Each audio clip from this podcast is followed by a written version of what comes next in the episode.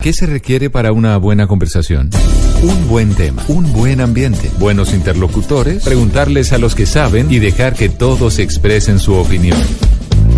Cada noche encontraremos los ingredientes necesarios para las mejores conversaciones en Bla Bla Blue. La manera ideal de terminar el día y comenzar uno nuevo. Aquí comienza Bla Bla Blue. Conversaciones para gente despierta. En vivo, desde el estudio principal de Blue Radio, en Bogotá, Colombia. Aquí está Bla Bla Blue. Buenas noches. Buenas noches. Colombia. Muy buenas noches. Muchísimas gracias. Bienvenidos. Muchas gracias. Bienvenidos a Bla Bla Blue, el primer talk show de la radio en Colombia y el último si ustedes no lo escuchan.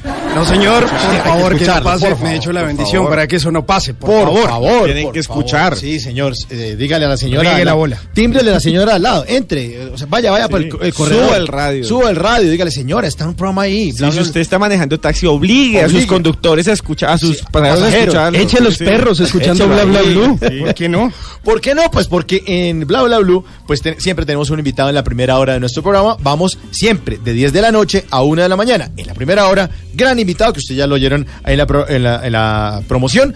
Eh, el invitado está en el camerino, sí. Eh, sí, señor, está en el camerino, está calentando, Calentando, en este mismo instante. Se está poniendo el uniforme. ¿Maquillaje ya? Eh, maquillaje, Maquillaje sí, también, lo estamos sí. alambrando. Sí, De- deme un momentico y se lo tengo listo. Que se acaba la granadilla de refrigerio, por favor, y ya lo... También, también. Bueno, en la primera hora siempre un invitado especial. En la segura, segunda hora trataremos de hablar en serio con eh, nuestro antropólogo Esteban Cruz. Ay, pero Hola, buenas noches. Esa canción Buenas en noches. serio, ya. No es un mantra, es un mantra. Que- otra vez, pongámoslo otra vez. Es que es un mantra, escucha. Me desmayo. Tráigame Es algo que lo marca uno. Tráigame un tatuaje ¿Cambió la canción? Claro, escuchen bien. A ver, borracho. Me desmayo. Tráigame media de guaro. Media de guaro, media de Quita esa guaro. vaina, pues, Para media guaro.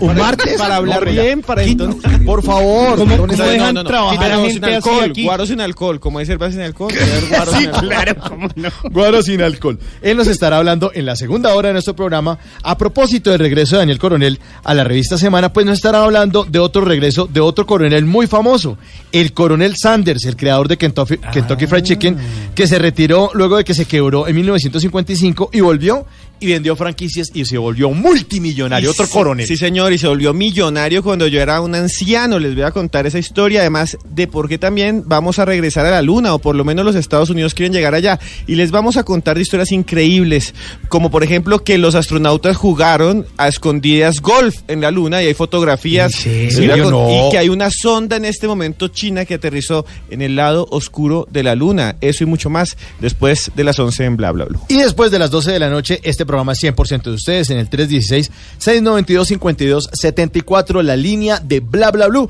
para que llamen y digan lo que quieran. Pero al lado derecho mío está el señor Simón Hernández. Esa vaina. Ah, ¿Cómo me vio ese salto? Cada día. No, no, no, quita esa porquería. No ¿Qué me gusta. Eh, hombre, muy feliz de estar acá, saltando, por supuesto, el mejor salto de la radio. Ustedes ya lo saben, pueden votar ahí en arroba Hernández Simón. Por supuesto, todo verificado. Para los premios Salto de Radio. Para los premios Salto de Radio. visto, el más visto de la eh, radio. Más adelante le vamos a preguntar a nuestro invitado si había visto un salto así alguna vez en radio. Es algo que nunca se ve. ¿Puede tomar impulso y meterse otro salto? Por favor, si sin tumbar el sofá. Corra Uno, dos. Y Suéltela. casi se va. Vaina. Brutal, Muy bien. Aprovecho para saludar a toda la gente en Bogotá, Medellín, Cali, Barranquilla, Neiva, en Boyacá, en Villavicencio, en Bucaramanga, en Armenia y Norte del Valle, en Salento, en Finlandia, en Cartagena, en Boca Grande, en Cúcuta, en Montería, en, Pereira, en eh, Cúcuta, sí señor, en Los Santanderes, en Ocaña, en Girardot, en Santa Marta, en Mi Manizales del Alma y por supuesto en todo el mundo nos escuchan en www.bluradio.com. La producción de este programa es del grande, del 10, el Diego Caribeño. Sí, señor. ¿Qué es eso? ¿Qué es eso? No, No. cada vez peor. ¿Quién le pone eso? Misión imposible con flauta. No, gracias, gracias. Con flauta dulce. El que está poniendo esto se llama Rafa Arcila, que es nuestro control master, que también nos acompaña todas las noches. Rafita, buenas noches. ¿Cómo me le va, señor? Ellos no cambian, ¿no?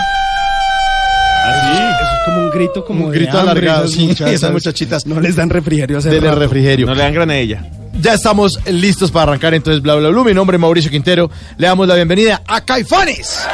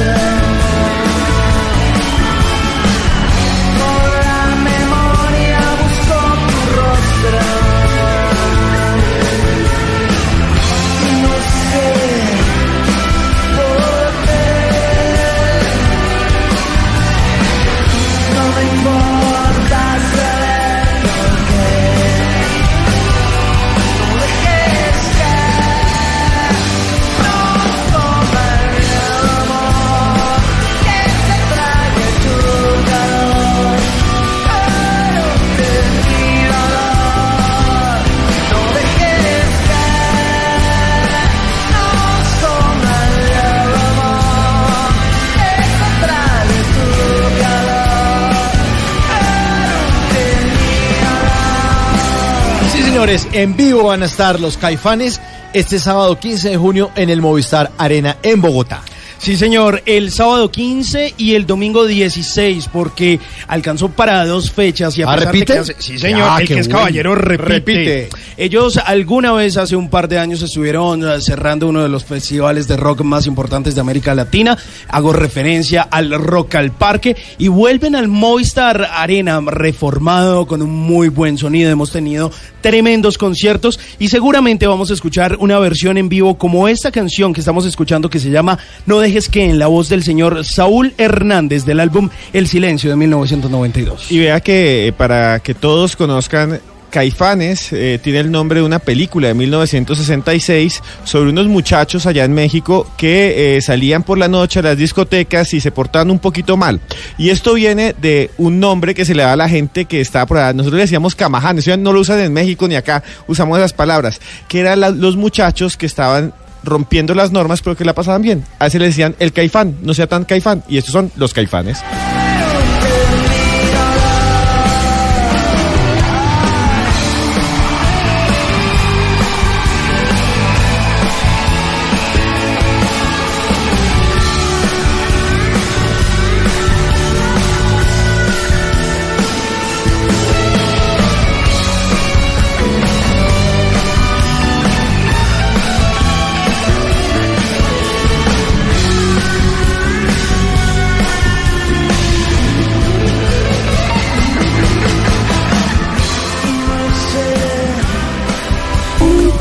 Bla blue. Conversaciones para gente despierta. Listo, nuestro invitado ya está maquillado. Sí, señor, salió del camerino, se puso los guayos. coordinador de piso, listo. que Bueno, nunca. estamos listos, bueno, listo. Eh, bueno, eh, nuestro invitado, con nuestro invitado de hoy tuve el honor de compartir un par de materias en la universidad y desde siempre fue un virtuoso y apasionado, estudioso y apasionado por el periodismo deportivo. Y que yo lo recuerde quiere decir que de verdad sí lo era porque de la universidad yo tengo recuerdos muy vagos. Démosle la bienvenida al campeón Tito Puchetti. Amigos, ¡Hey! ¿quién es Bla? ¿Quién es Bla y quién es Blue? Acá. Yo soy Blue. Blue. Ellos son bla bla. Yo soy Mana Mana. Qué gusto, gracias, gracias por invitarme, qué chévere. No, el honor es de nosotros, Tito. Qué bueno tenerlo por acá. Y más ahora que vamos a tener tanto fútbol, que mañana tenemos final de fútbol colombiano Sí, y que el lindo. viernes empieza Copa América. Sí, está bonito, ¿no? Todos los años, ho- hoy hay fútbol todos los días, ¿no? O sea, en esta época, los lunes no había fútbol antes, los martes poco, ahora hay lunes, martes, miércoles, jueves, viernes, sábado y domingo hay fútbol. Y siempre hay un torneo, termina uno en Europa, arranca uno en América, termina de selecciones, arranca de clubes, hay Copa Sudamericana, hay Copa Libertadores. Y bueno, y no nos saturamos, por lo menos ese es mi caso, yo no me saturo de fútbol, increíblemente. No, Nosotros tampoco. A mí el fútbol me yo, no, yo no soy hincha de ningún equipo, pero me fascina ver partidos ¿No? de fútbol. No. ¿Ninguno? De ninguno, pero por ahí el, el- el- el equipo de tap, tap- no sé, Tapita. tapa, tapita Gutenberto contra tornillos, lo que sea, me la pillé, güey, ¿se acuerdan de Condorito? Claro, exacto, buenas peras. Buenas peras. Sí, ese, ese me lo veo, está buenísimo. Sí. ¿Y ustedes de siempre amante del fútbol? Sí, a mí, me pa- la- a mí nadie me cree lo que voy a decir. Pero a mí me gusta más el fútbol que las camisetas. Si a mí Messi, el, ojalá no pase, porque me duele la patria y tal, pero si Messi nos hace un golazo el sábado en la Copa, yo lo aplaudo, porque me gusta el fútbol. Me duele que se lo haga Colombia, pero por encima está una superacción de Messi marcando un gol. Me amo el fútbol, amo las buenas jugadas. Ojalá la haga James. Eh, pero la gente no me cree eso, dice, ah, este es de algún Ah. equipo. Entonces yo me he inventado, yo nací en un pueblito que se llama Calamar, me inventé un equipo que se llama Calamar Fútbol Club, que algún día va a existir, digo. En Bolívar. En Bolívar, sí, sí, entonces to- tomo el pelo que soy del Calamar Fútbol Club. Pero en realidad he sido hincha de, de muchos equipos que juegan bien. Los que juegan bien al fútbol me gustan. Pero, pero usted vive una cantidad de tiempo en Bucaramanga después. Mucho. Mucho tiempo. Sí, porque es que Calamar cuando yo nací se inundó completamente. Ok. Entonces si uno si no nos íbamos de ahí, un niño recién nacido podía morir. Porque se inundó mal, mal. Ca- Calamar se volvió a inun- a inundar en 2010. Y, eh, hay muchas hay mucho para, para hacer en Calamar. Pero bueno, nos fuimos a vivir a Bucaramanga, ya estaban mis abuelos y por eso crecí en Bucaramanga. Pero se volvió hincha de- del Bucaramanga, ¿no? Me llevaban a el Bucaramanga, me gustaba que le fuera bien, pero muchas veces el que jugaba mejor, yo decía, y mis primos que me llamaban me daban coscorro, me decían, no, usted tiene que hacerle fuerzas al amarillo, burro. Pero yo le decía, pero el otro juega ¡Ole, mejor. noche! No, ya pingo, mano. Ya pingo. Ya no le pago la boleta más, hermano. Oiga, Tito, pero mucho fútbol en su vida desde pequeño. Sí. Obviamente ha narrado un montón de partidos, pero ¿qué tal para jugar fútbol? Yo creo que jugaba bien. Lo que pasa es que pegaba mucho. Me gustaba ir muy fuerte. ¿Era esos rompecanillas? Sí, rústicos. Fui, yo llegué a, yo llegué a Argentina a jugar. Qué forma tan linda de evitar un madrazo. Sí, no, Tan poética. Nos fuimos a jugar, yo jugué durante como un año en Argentina en un lugar cerca de Vélez Sarsfield. Ok. Creo que conocí, no, ¿conociste el estadio de Vélez? No. Finalmente no, fue al Racing que fue. Al Racing, sí. Bueno, eh, y había una cancha ahí cerca y ahí nos reuníamos, pero había mucho pelado, mucho mucho pibe, como dicen allá, mucho joven. Era el Cholo Simeone. Entonces, cuando empiezan a uno a mostrarle y juegan bien, tocaba empezar a pegar. Ellos se quedan callados y después te la devuelven. Entonces eran, jugamos bien y al final me- nos íbamos a, a una parrilla, que siempre termina el fútbol en una parrilla. Decían colombiano rústico, colombiano. El talento se castiga. El talento se castiga. muchachos. Si tenés el valor de pisar la pelota, tenés los huevos de resistir los golpes o no. Claro, total. Sí, claro. ¿Cuál es el recuerdo eh, que usted tiene de su niñez en el fútbol? El, el de atrás atrás, echando así como el cassette para atrás. Yo recuerdo la primera vez que fui a fútbol, Bucaramanga 3, América 0. Era por ahí el 76, yo era un niño y alcanzo a tener el recuerdo del uniforme rojo, rojo del América. Era una América muy diferente, era la mechita pobre antes de que llegaran las, los grandes inversores del América. Sí, claro. En los finales de los 70, comienzos de los 80.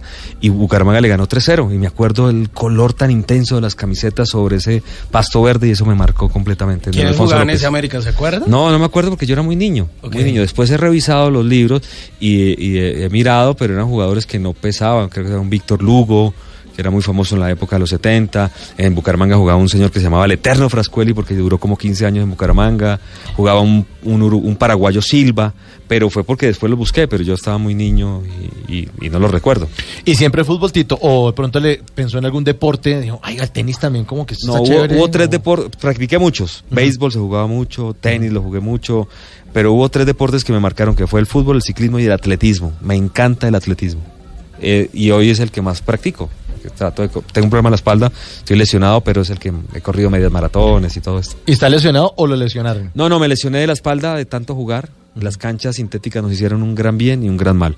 Un gran bien porque en la época post-javeriana, cuando fuimos compañeros, después de que empezamos a trabajar, aparecieron esas canchas y pudimos jugar fútbol. Porque Claro. se había perdido la posibilidad de jugar porque no había canchas. Pero esas canchas tan duras, sobre, la- las, las actuales ya, ya han mejorado mucho, pero esas primeras que llegaron sobre los 90 eran demasiado duras y me acabaron la espalda. Pero para que usted le haya acabado la espalda es que jugaba mucho. Armamos- en Caracol armamos un grupo que ellos siguen jugando porque la cancha de la 104 que fue la pionera con autopista Sí. ahí queda hoy DirecTV el, el edificio. El edificio. Ahí quedaba la cancha pionera, que era muy bueno porque usted llegaba y le daban la camiseta del Madrid y al otro equipo le daban la del, la del Barcelona. Entonces usted jugaba ahí, eso reabrió prácticamente la goma. El fútbol, el fútbol eh, de nuestras ciudades empezó a jugarse sobre canchas sintéticas. Eh, hay un grupo de Caracol que lo arrancamos y cumplió 20 años. ¿En serio? ¿Y Siguen, jugando. jugando? Yo ¿Qué me fui para? Buenos Aires, juegan los sábados a las 2 de la tarde. Se pasaron al Campín 5, pero varios, eh, Ricardo Alfonso de esa época, eh, Gallito, que era un gran periodista de deportes del tiempo que pasó y que estuvo con nosotros, ellos siguen jugando. Son Juan Roberto Vargas hasta hace muy poco, gran arquero, seguía atajando en ese grupo que arrancamos por allá hace 20 años, en el 90 y pico. Bueno, entonces estamos pendientes de los otros deportes. Entonces le, le pegó al atletismo. Sí, ciclismo por mi papá, le encantaba. Teníamos siempre bicicletas en la casa. Yo me levantaba a las 4 de la mañana. El primer informe que hacía eh, eh, Alberto, Piedradita, eh, Alberto Pacheco padrino. y Julio Rastría Urica, un argentino que vino a enseñar periodismo de ciclismo a Colombia. Y ellos hacían un reporte a las 4 de la mañana. Yo me levantaba, tenía colegio a las 7, me levantaba a las 4 a escucharlos, cómo iban los colombianos en el tour, porque fue los 80, eh, fue la década donde llegó el ciclismo colombiano a Europa a participar del Tour de Francia, después de que Alfonso Flores Ortiz ganó el Tour del Avenir en el 81, si no estoy mal, llegado José Patrocinio, Jiménez, Condorito Corredor, después Lucho Herrera, y se me despertó esa goma por el ciclismo tremendo, no dejaba el fútbol, pero fue un deporte que siempre seguí. Y ahí también se empezaba a despertar esa goma como por las narraciones, o eso todavía no estaba por ahí en No. la vida, solo escuchar radio. No, la, la goma de la narración, mi mamá me dice que desde niño relataba partidos ami- eh, imaginarios. Pero cuando uno empieza a escuchar y se empieza a dar cuenta que el relator era el negro Perea, Edgar Perea, que hablaba así, hola caballero. Yo no tenía esa voz. Yo dije, yo qué carajo voy a hacer. Es como si uno, si uno no tiene, no, no puede ser actor porno si no tiene la Yo decía, ¿qué carajo voy a hacer yo con- sin esa voz? Mamá, no sé si ser narrador o actor porno. No tenía para ninguna de las dos. Entonces digo yo, me tengo que ir ubicando, me gusta el periodismo deportivo, no tengo esa voz, pero cuando empiezo a escuchar la gente de ESPN Argentina, de Fox Argentina, que tenían mi voz y que podían relatar y que cambiaban esa voz así por relatos ágiles, certeros y llenos de información y relatos periodísticos, dije, ve, hay una posibilidad para mí. Y volví a retomar, jugaba en Caracol Noticias, ponía a Eliezer Ballena, Juan Pablo Hernández, que era el chiquito, me comentaba partidos que poníamos en archivo, le dábamos play, íbamos al archivo, nos robamos un partido América Millonarios del 99 y lo poníamos y yo lo relataba y él me los Ah, comentaba. ¿practicaban con eso? Practicábamos, practicábamos, practicábamos. Y pasó lo que le pasa, y yo creo que le puede pasar a cualquier ser humano que nos esté escuchando, la oportunidad. Todo el mundo va a tener una oportunidad. Ese vector oportunidad, si se cruza con el vector preparación, uno pega el salto. Sí, eso tiene que estar uno preparado. es Preparado. que yo- no sé por qué los colombianos siempre creemos, ¿no? Ese fue para Estados Unidos, vea, tres meses, vea, picho en plata. No, eso es de años de estar Es un. Sudando. claro. Sudándola. Es que no sabíamos de pronto. Sí. Entonces, yo estoy ahí, un día en mi casa, yo madrugaba, yo hacía el noticiero de las mañanas, me, me levantaba a las 5 de la mañana, llegaba a las 5 y cuarto, 5 y 20, hacíamos el noticiero a las 7, hacía los deportes, y a eso de las 3 de la tarde, 4, ya me podía ir. Me voy para mi casa, y como a la media hora me llaman, véngase corriendo. Yo, ¿qué pasó? ¿Qué hice? Véngase corriendo. Cor- llegué corriendo, me, me estaban esperando, eso era, era una casa en la soledad, ¿te acuerdas? Sí, Caracol Noticias, Caracol, sí, Caracol claro. Noticias, que Noticias. en esa época estábamos todos regados. Alguien estaba esperando para agarrar mi carro y parquearlo. Una señora me maquilló rápido, me sentaron y era una previa de la Copa América del 2004. Colombia empezaba a defender el título ganado tres años antes en Colombia. Copa América, Perú. Y me sientan ahí. Y yo, ¿qué está pasando? Nada, venga. Y era un noticiero previo. Y de pronto llega la hora del partido y me dicen, no hay quien relate porque se dañó la Flyaway, que es un aparato que traía los relatos de William Vinasco y Javier Hernández. Y, me- y yo había hecho pues estas prácticas y había relatado en emisoras chiquitas. Entonces el productor dice, usted no relata por allá en la voz de la conciencia una emisora. Y yo, sí, sí, sí.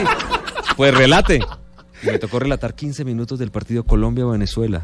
Es como si el, el sábado se cae la transmisión, yo no, nunca, me ha- nadie me ha escuchado relatar y de pronto salgo- Arranca. arranco 15 minutos. Y en esa época no había redes sociales, pero ya había mail. Entonces llegó la niña de, de digital, que era una per- digital en esa época, era una persona al frente del computador. Que revisaba un correo. Que revisaban correo y empezaban a llegar correos. escribió alguien. Entonces yo alcancé a relatar 15 minutos y a los típico cuarto de hora que te da la vida, ¿no? Sí. A los 15 minutos de 15 minutos al 15 minutos dele paso a William a Javier, le doy paso y yo me bajo. Y cuando me bajo eh, el estudio nuestro quedaba abierto, nosotros hacíamos los relatos desde deportes, deportes era la era el mismo set del noticiero. Pero una atrás- mesa ahí como aparte. Una mesa aparte, Sí. pero atrás estaba toda la reacción. Y cuando me levanto, toda la reacción me está aplaudiendo. Y yo, Uy, "Eh, qué eh, buen eh". inicio. Y cuando pasa, sale eh, Claudia Leonor Vesga, que hoy todavía es la jefe, ahora es jefe de un departamento gigante, pero en esa época era ella solita con un practicante, y me pasa varias hojas. Y eran comentarios de la quién es ese relator nuevo del Gol Caracol, quién es ese, nos gustó, no sé qué, la mayoría fue, faltó uno, quién es ese hijo de madre que lo hizo tan mal. Pero el 90% eran comentarios positivos. Y a partir de ahí, esos 15 minutos, le llegó a un ojeador de relatores y cuando necesitaron en ESPN un colombiano que relatara, que fuera periodista, que pudiera conducir noticieros, me metieron en ese, en ese, eh, eso que En es, en- un cuadro de Excel, supongo, sí. y pusieron todas esas características y le saltó Tito Puchetti y me llamaron y tres años después estaba firmando con ESPN. Qué buena Para relatar historia. fútbol. Qué maravilla de historia. bonito. A las 10 de la noche, 30 minutos. Esa y más historias aquí esta noche en Bla Bla Blue con Tito Puchetti.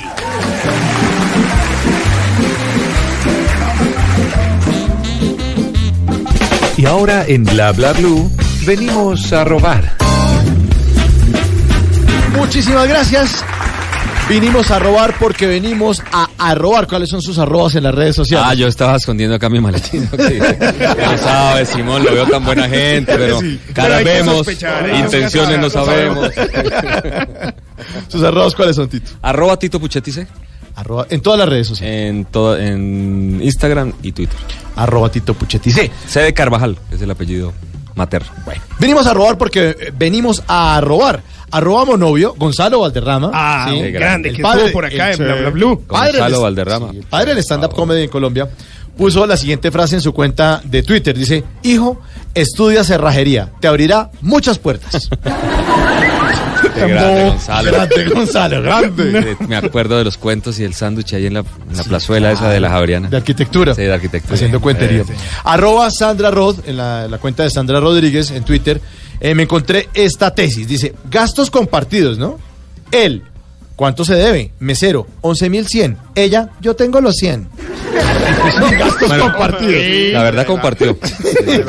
Bueno, algo es algo. Vinimos a robar porque venimos a robar. Arroba guion al piso, Eri Trocito.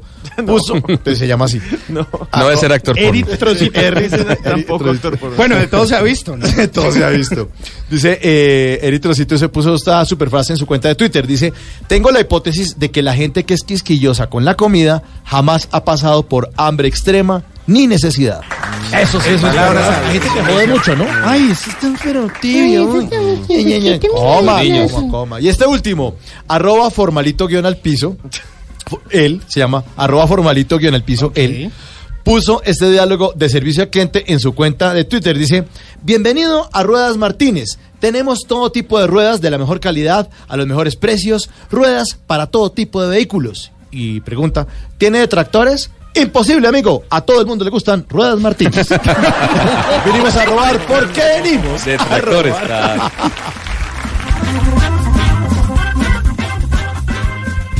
Bla Bla Blue. Conversaciones para gente despierta.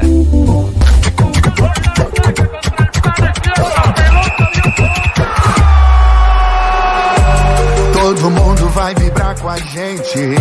Na mesma energia, vibrando o continente. Estádio lotado, geral empolgado. Oh, oh,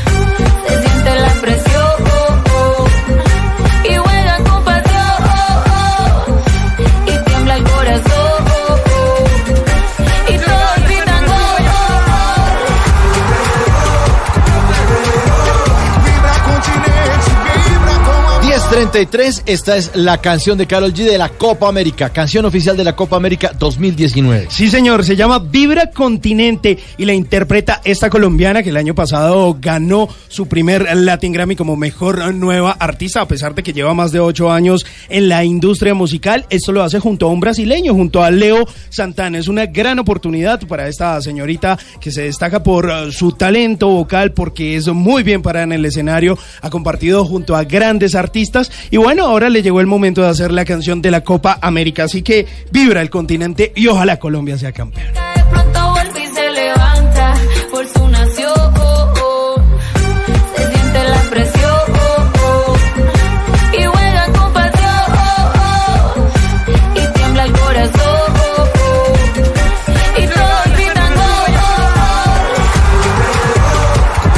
Esta noche en Bla Bla Bla estamos con Tito Puchetti, gran, gran, gran profesional y además gran tipo. Tito, en serio, es un tipazo. Quiero decirlo y quiero decirles a los oyentes eso. Es un tipazo. Un tipo Somos que- amigos. Mauro me quiere, Mauro no, me quiere. No, pero en serio, usted es un tipo que saluda a todo el mundo, Sí. que siempre está de buen Querido. genio, un tipo querido. O como dice él, es un crack. Eh, Exactamente, es un crack. Pero yo le quería preguntar que cuando llegó usted a Argentina, ¿qué le pasó? ¿Le tocó adaptarse? ¿Fue muy No. duro? ¿Usted llegó de una? De una. ¿Cómo Parecía que hubiera vivido toda la vida. ¿Sí? ¿En qué año llegó? En el año 2008. Duré 10 años en Argentina. Eh, no sé, me pareció que, que estaba en un viaje, esos típicos viajes que uno hace y que uno se va adaptando. Mi papá me enseñó a que en la vida me tenía que adaptar a todo.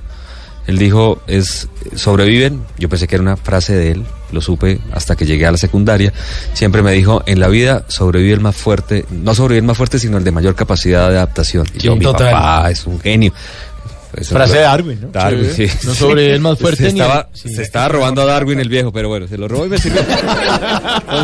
Darwin Entonces, Puchetti. sí, yo, yo a partir...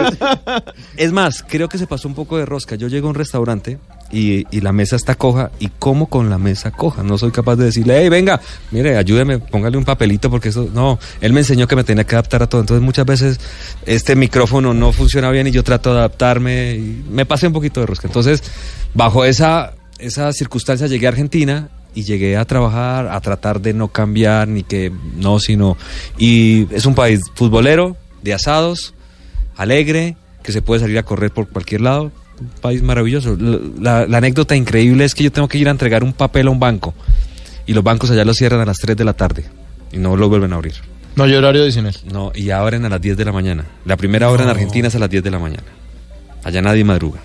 O sea, allá no hay reunión a las 7 de la mañana. Uno dice, yo casi me dijeron, ¿a qué hora firmamos el contrato eh, con ESPN? A las 8 de la mañana, primera hora. Yo llegué a las 8 y yo 9, yo dije, no, ya no me van a contratar. Llegaron a las 10. Y yo, ¿qué pasó? Pri- primera hora, 10 de la mañana. Y yo, este es mi país, a mí me gusta. Entonces me adapté. No, llego al banco, tengo que ir al banco a entregar un papel, Mauro.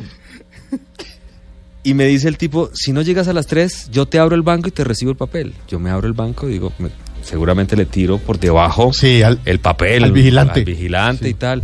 Y llego y el tipo llega y quita la alarma, pip, pip, pip, pip, saca y abre el banco y me abre el banco. Un tipo que no conoce, un colombiano recién llegado. Me dice, seguí, me recibe. Me dice, arriba tenemos unas picaditas. Picaditas es la tabla de queso, o sea, que me dieron aquí en el, en el camerino. El tabla, la tabla de queso, la tabla de jamones, tal. Tenemos una picadita y unos vinitos. Si quieres subir al primer piso. ¿En el banco? En el banco. Primer piso allá, segundo piso. Ahí en el primer piso tenemos. Y yo, bueno, está bien. bueno, está bien. 8 de la noche salí. Amigos, amigos, amigos. Amigo, banco. aquí está mi plata. Son amigos Mi todavía. plata es su plata, mi Esos manes del banco, ¿sí? Son todavía mis amigos. Eh, No. de entonces después dicen que los argentinos son mala clase. Que Sí. no. Hay de todo, pero hay gente muy querida. Sí, la percepción es esa, ¿no? Que el argentino es creído, pero cuando uno está allá uno dice, no, aquí la gente, No. pues ellos hablan así. Claro. Y no es que se crean más No, que no, uno. no, Normal. gente chévere. Chévere. ¿Y qué es lo que más extraña? La carne, porque uno en cualquier esquina consigue carne de primerísima calidad, en cualquier bodegón. Los parques para correr.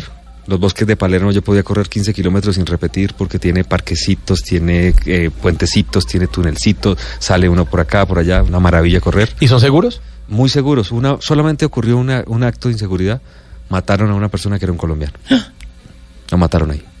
Tipo qué que triste, después apareció con... Pero era por alguna vuelta que estaba Sí, haciendo. era, era un narcotraficante. Ah, no, pues. Fueron y lo mataron. a Pero la- no porque le iban a robar. No el- porque le iban a robar, no. el- Fueron a matarlo. celular. Mm, Lo sicariaron ahí en pleno Palermo. Nunca había pasado nada, fue la única vez.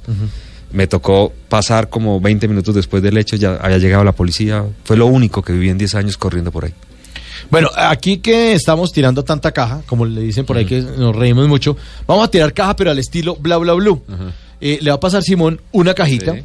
eh, que tiene tres papelitos distintos. Vamos a sacar de papelito por papelito y vamos. Pero lo- revuelva, revuelva. Revuelva, revuelva, pa- Bueno, papelitos.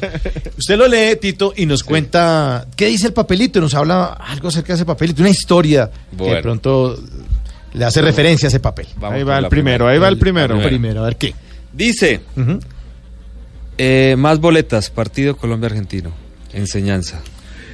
Hubo un error en vivo en Caracol Televisión por una noticia falsa en la que dijo que habían más boletas para un partido entre Colombia Sí. y Argentina en el Campín. Eso le dejó una enseñanza y ahí tiene mucho que ver Yamida Mate. Sí, yo no sé cómo no me echó. Porque ya mí ustedes saben cómo era. La gente voy a contar Poquito esto, regañona voy a contar esto. La gente cree que el primer reality en la televisión fue Expedición Robinson. El primer reality en la televisión fue Noticias Caracol. Ya a mí metió 100 periodistas y sacaba de a 5, de a 6 cada día. No. La gente que vivió esa época, año 98, arrancando Noticias Caracol, que fallaba, salía y así armó su equipo. Los que sobrevivimos a, a todo eso, pues, era muy duro, un tipo que le gustaba la perfección, eh, pudimos, eh, creo que contar la historia. Muchos compañeros todavía que se formaron ahí, Juan Roberto Vargas, Néstor Morales, eh, Javier Hernández, todos estuvimos ahí. Bueno, Javier ya estaba, ya era un maestro. Eh, ¿Qué pasó? Que había un partido Colombia-Argentina en el Campín, por eliminatorio, que Colombia perdió 3 por 1. Todo el mundo quería boletas. Y nos dijo una fuente, no solamente a mí, sino a varios, que las últimas boletas, que eran 10 mil, las iban a vender en el... No sé por qué hizo eso. Era una persona muy cercana a la federación, había por qué creerle, y yo salí a decir eso. No fueron 10 mil, fueron 30 mil personas al estadio a buscar esas famosas 10 mil boletas. Cuando le dijeron, no, eso no es cierto. Querían matar a los de Caracol, la agarraron contra los de Caracol Radio que no tenían nada que ver. Yo dije, bueno, hasta aquí llegó mi carrera. No sé ya a mí por qué no me, no me echó, pero fue uno de los grandes errores. Y ahí aprendí a chequear las fuentes y a reche- y rechequearlas. Y hasta no estar seguro. Yo creo que no volví a embarrarla de esa manera, nunca más. Me sirvió. Y en esa época no había redes sociales. Imagínese cómo lo hubieran encendido. Dios Hubiera sido tendencia un mes y medio. No, no, no. Fui tendencia No, pues porque las insultadas fueron Claro. terribles, terribles. Pero fue gran aprendizaje, pero muy doloroso. Sí, eso a todos los periodistas seguramente en algún momento les ha pasado y bueno, uno de eso aprende. De eso aprende. Bueno. Chequear las fuentes. Segundo papelito, don Tito. El segundo papel. Bueno, vamos A ver. Segundo. Dice. Lomas Turbas. ¿Qué es eso? No, eso fue ¿Qué chistoso. pasó? Mira, a Marocco le ha pasado con Diego Norrea, ¿no? La familia Norrea. Que Ah, tan famosa por aquí, ¿no? Entonces yo le decía a Marocco que se calmara, que tranquilo, que eso nos podía pasar y que en cualquier momento podía pasar porque eh, había gente que nos filtraban los mails en balón dividido, pero nos escribían tanto que a veces no podían filtrar todo. O sea, en el programa al aire usted empezó a leer usuario. a leer, usuario. usuarios. Aquí escribe un usuario. Claro. Entonces yo veo y veo, lo increíble es que lo veo y me doy cuenta. Aquí desde Lomas Turbas, Tito, no sé qué, tal cosa. Y yo lo leo, lo leo mentalmente y me doy cuenta, este lo paso. Entonces no me cargó, eh, en, esa, en ese estudio que estábamos, el, el wifi fallaba un poquito, no me cargó. Entonces dije, bueno, no puedo ir más, voy a empezar a leer los que ya pasé. Y no caí en cuenta que ese era el que yo ya había leído, me había dado cuenta. Y digo, y desde Lomas Turbas, yo inmediatamente yo inmediatamente me caí en cuenta y dije, ah, me la hicieron, bueno, me la hicieron, ya para que pase el chiste, voy a empezar a decirles todo. Dije, las Tonia Rejas del Totazo, don Diego Norrea, don Mónica, las de Galindo, Mónica, Erika y, y todas Galindo. Todo- y dije todo, ya paremos, porque es un chiste ya muy repetido, no sé qué tal, pero, pero caí. Y usted se burló mucho de, de, de Marocco cuando él le salió No, Hugo no, Norrea. no, no, no, porque, porque Andrés lo sufrió. Lo sufrió un poquito porque yo creo que fue de los primeros que cayó. Después cayó eh, eh, Micho, eh, un saludo para Micho, Micho Tito, Micho Tito Gordo y Cabezón. Micho Tito es, el Chotito es entonces un, un amigo en Argentina le pasó con Micho Tito Gordo y Cabezón. Eh, Estamos en un asado porque no saluda a Micho Tito. y allá él se volvió tendencia, lo sacaron por todas partes y a veces pues eso duele, eso duele que uno caiga en esas cosas. Pero, Claro. pero ya después hay que tomarlo con calma. Con calma. Da un poquito de rabia. Bueno, Tito, el último papelito. El último dice Italia. Italia. Oiga, nos contaron a propósito de Italia que usted se quiere ir a vivir un año a Sí. Italia en algún momento, a Sí. Pisa o a Luca, porque de allá Es mi su abuelo. ¿no? Sí, mi abuelo de el apellido. Sí, yo tengo pasaporte italiano, no tengo DNI o documento de identidad porque para poderlo tener hay que vivir eh, un tiempo. Ajá. Y me gustaría, mi esposa también es italiana, yo le pude pasar después de cinco años de matrimonio, uno le puede dar la, ciudadanía a ella, eh, a las señoras, y, y tenemos ese sueño. Yo creo que va a ser en un par de años, no es el momento ahora, hay mucho trabajo, la estamos pasando bien en el trabajo, pero Italia pues, me parece chévere, mejorar un poquito el idioma, que por ahí dice un par de palabras meterse un poquito en la cultura, saber de dónde viene uno, una parte, ¿no? Porque yo soy absolutamente colombiano, pero una parte del apellido, los antepasados vienen de allá. ¿Pero le gustaría como de retiro o irse a narrar también fútbol allá o qué? Y yo creo que hay posibilidades, uno va a depender mucho de los jugadores colombianos que estén allá, que uno pueda desde allá trabajar para los canales internacionales de acá. Nosotros tenemos compañeros como Luis Fernando Restrepo que está en Inglaterra y reporta todo. Uno podría hacer el arreglo de trabajar desde allá y, y- y estar un año, pasarla, Chévere. experiencia. Lucas eh, Luca es muy bonito, muy bonito, se lo recomiendo cuando tengan la posibilidad de ir, visiten Luque- Luca que queda a 20 kilómetros de la torre inclinada de Pisa y se parece mucho a Cartagena, tiene la, la, la muralla, el centro es muy bonito, vale la pena ir. Bueno, estamos esta noche con Tito Puchetti aquí en Bla Bla Blue. Qué buen programa, ¿no? Tito Puchetti.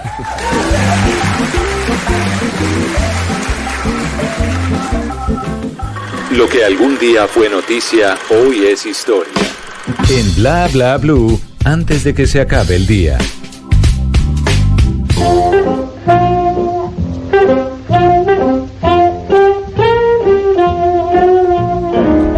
Antes de que se acabe el día, vale la pena recordar que un día como hoy, pero del año 1982, en el marco de la Guerra de las Malvinas, el Papa Juan Pablo II visitó Argentina. La Guerra de las Malvinas o conflicto del Atlántico Sur fue un enfrentamiento bélico entre Argentina y Reino Unido que sucedió justamente ahí, en las Islas Malvinas. La guerra se desarrolló entre el 2 de abril que fue el día del desembarco argentino en estas islas, hasta el 14 de junio de 1982, fecha acordada del cese de hostilidades en las Malvinas. Aunque los británicos invadieron las islas Sandwich eh, del sur y el 20 de junio desalojaron las instalaciones de la base Corbeta Uruguay y de Argentina, la guerra siguió prolongándose un poquito más, al menos desde los escritorios. El origen de la guerra fue el intento por parte de Argentina de recuperar la soberanía de las islas a las que las Naciones Unidas consideran territorios de litigio entre Argentina y el Reino Unido, aunque este último las administra y las explota. Su descubrimiento es motivo de controversias. Fueron ocupadas por forma sucesiva,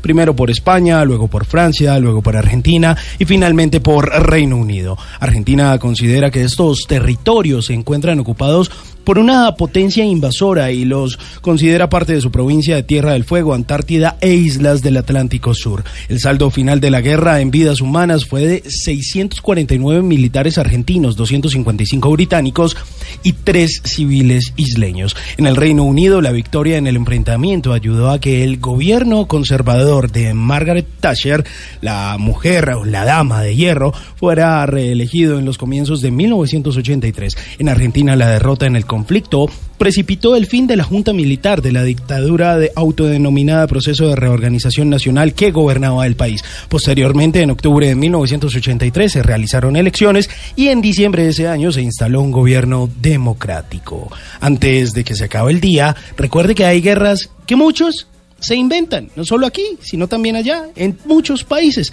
solo por seguir en el poder. Que la guerra quizá es la mejor excusa para muchos para joder al pueblo y seguirnos viendo la cara de pendejos y al final la sangre que se derrama es la nuestra. La isla del sol. La isla del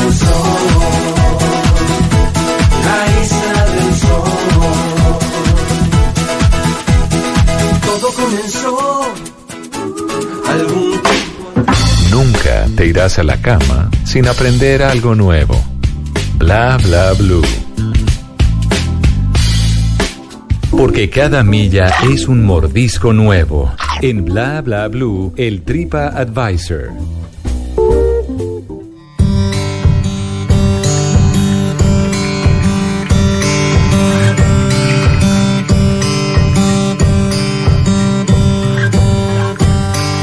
Sé que no la puedo ver. Todo parece estar normal, todo al derecho y cada cosa en su lugar. Pero si la vuelvo a ver, No hay negativas en mi hablar, solo me sirve el sí, el cuando quieras tú. Sus besos son mi vicio cruel. Y aunque no sepa dónde voy, ella conoce bien cuál es la dirección. Sé que no la puedo ver, eso lo sabe ella también. Y lo confirma cuando vuelve a aparecer. Es que me corta el pensamiento. Ella se mueve como el viento y se desliza entre mi cama. Y a la mañana se me va, juega con cada sentimiento, calcula cada movimiento cuando vuelvo a ser mi dueño, desde mañana y se va. 10 de la noche, 49 minutos. Estamos en Bla Bla Blue y ahí está lo nuevo de Santi Cruz al lado de Morat. Al lado de Morat, esa fue la primera canción que lanzó de su nuevo álbum que se llama Elementales, donde busca, digamos, un poco recoger las mejores canciones de su carrera. Este una y otra vez fue la primera canción que escuchamos de Santiago Cruz y obviamente se escucha mucho más potencializada junto a esos jóvenes de Morat que de verdad que la han roto en países como España e incluso aquí en Bogotá donde tuvieron dos fechas totalmente llenas. Pero en este álbum Elementales, ellos no son los únicos invitados, de hecho también por ahí está la gente de Miranda, de Argentina, está Andrés Cepeda, quien lo acompaña por ahí en un eh, par de canciones y siempre es bueno escuchar a Santiago Cruz de Ibagué para el mundo, creado con tamal y lechona, por eso es tan grande. Contra la realidad. Se y prometo al menos intentar. Se y el golpe es cada vez peor. Ya es de mañana y vuelvo a ver cómo se aleja cada vez. Ya es de mañana y se me va. Es que me corta el pensamiento. Ella se mueve como el viento y se desliza entre mi cama. Y a la mañana se me Bueno, yo quiero presentarle excusas a los oyentes porque cuando estamos hablando de la guerra de las Malvinas, nuestro control master mete la isla del sol del santo. Pero tiene mucho que ver, es una isla, Sí, pero pero no es la del sol. no es la del Pero no lo- sol. En verano hace 5 grados bajo cero. No, no lo no es. Uno se imagina con una pelota. ¡Grande, Rafa! Sí, grande, Rafa. Le, le faltó la isla bonita. Sí, o bonita, una cosa así, pero pon Una isla para dos, ¿no? Sí, también. Bueno, puede ser una isla para dos porque se Claro. estaban peleando. O sea, estamos en todos países. Estamos esta noche con Tito Puche. Ay, ahora me pone la parada, Rafa, hombre. Bueno, eso sí me trae unos recuerdos. Eso es bueno recuerdo. Bueno, Eh. déjela, eso sí déjela, eso sí nos gusta. Bueno, haber eh, narrado la final de un mundial y cinco Champions es eh, un, un sueño cumplido, ¿verdad? Eh, un regalo de Dios muy grande, ¿no? Yo, que le iba- yo a los 34 años relato, como les contaba, 15 minutos porque se cae un, un aparato. Y después tengo la posibilidad de relatar una final del mundial, cinco Champions seguidas. No, no, no me lo imaginaba. No ¿Qué es imaginaba. lo que más recuerda de esa final? ¿Cuáles fueron los goles ahí?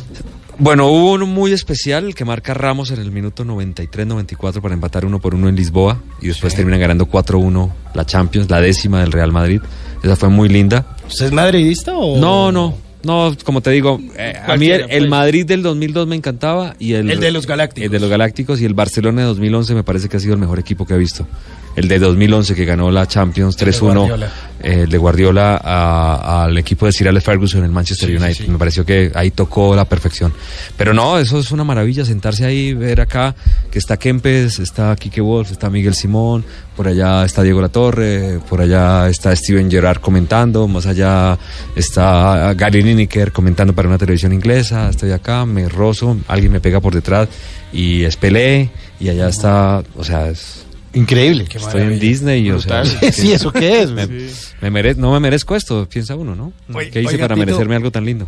¿Cuántas camisetas tiene usted de colección que le hayan regalado? He regalado muchas. Zidane me regaló una camiseta y se las regalé a la vicepresidencia en la época Santos porque fueron las inundaciones y ellos hicieron una en las ah, Una subasta. una subasta y les regalé con firma de Zidane esa camiseta. Eh, me he desprendido mucho de las camisetas, bueno, por esas obras sociales, pero tengo una muy especial que es la de Falcao García. Eh, con Falcao hay una relación muy especial y tuve la suerte de hacer la primera nota de Falcao García hace muchos años y, y como que quedó esa relación, se acuerda ¿En la que él era, eh, era niño? Sí, no la que salió se hizo famoso, porque esa nota que yo le hice cuando él era muy niño está perdida. Si alguien la tiene, un servicio social, año 95, barrio La Gaitana en Suba, él jugaba en un equipo, tenía como 8 años, era monito, era rubio, Falcao, hizo un gol de chilena, yo le dije al camarógrafo, ¿lo grabó? Y él me dijo, sí, sí, entonces el papá, que murió hace poco, eh, Rada me dice, no, no, tranquilo, si no la grabó él te hace otra. Y efectivamente hacía chilenas. Sí, era era un genio, era un genio. Falcao era un crack, tenía mucho más fútbol del que muestra hoy porque hoy es más fuerte. En esa época era más gambeteador y, y bueno, esa camiseta la guardo del Atlético de Madrid. eh, ganaba un torneo, una Supercopa Europea, le marcó tres goles al Chelsea y me regaló una camiseta. Bueno, estamos hablando mucho de fútbol, pero también hablamos eh, de viajes. Y usted, además de viajar tanto, ¿qué tal es para la tecnología, Tito? Eh, manejo Twitter, Instagram, WhatsApp, Facebook, lo sé abrir. Bueno, aquí Eh. tenemos una aplicación muy fácil que le voy a invitar a descargar en su celular. Ajá. Seguramente ha escuchado de algo que se llama TripAdvisor, pero Sí. acá tenemos una que se llama TripaAdvisor. Eh, la versión criolla. Sí, la verdad, claro. porque es que a cada lugar nuevo al que usted va, usted le echa algo a la tripa. Ajá. Sencillito. Entonces, nos vamos a ir de viaje, nos vamos a ir a tres lugares distintos. Ajá. Y usted me tiene que decir, vea, Simón, usted no se puede ir de ese lugar sin haber probado esto. ¿Listo? Sí. De una. Cogemos el primer avión a ver a dónde nos lleva. Ey, ¿qué te pasa, Buenos Aires? Es con vos. ¿Qué hay que probar en Buenos Aires? Estamos en invierno. Estamos en invierno. En invierno. Hay que comer locro. ¿Qué es eso? Locro es una sopa más o menos de apariencia como la del mute, ¿sí? Ok. Pero el sabor es muy diferente, es del interior y se come solamente en invierno porque en verano te da tanto calor y tiene tantas cosas que, que la- la- no se hace en verano. Pero hay que, cuando vayan en, en invierno, en esta época, En esta estamos época, sí. arrancando el invierno en Buenos Aires, hay que pedir locro, una sopa. Tiene chorizo por dentro, tiene granos, tiene, se parece un poquito al mute, pero el sabor es diferente, es muy rico. Yo no soy sopero, no me gustaban mucho las sopas, pero esa la recomiendo, locro, muy buena. ¿Y allá qué? Vinito. Sí, un vinito, se puede tomar con vino blanco, más, más suave, me- me- el vino tinto es más para con la carne, pero bien. Listo. Comemos segundo avión a ver a dónde nos lleva.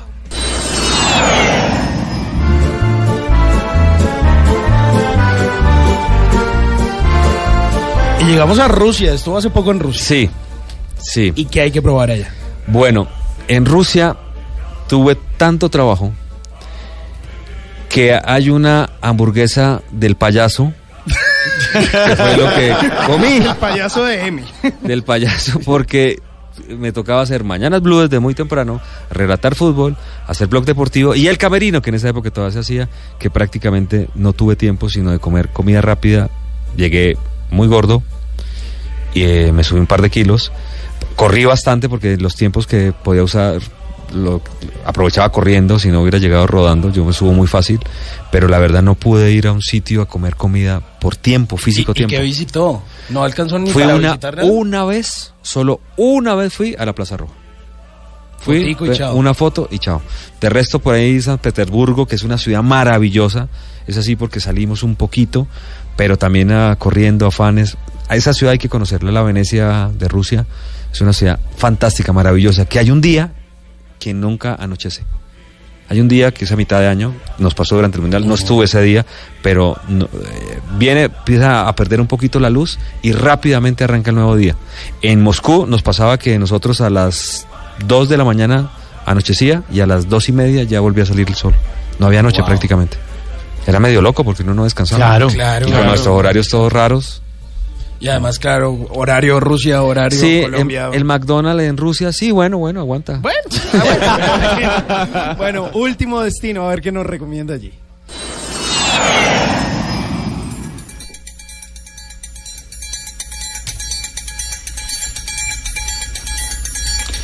Llegamos a Brasil, porque además se Brasil. va para Brasil, repite Bueno, es muy Brasil. fácil.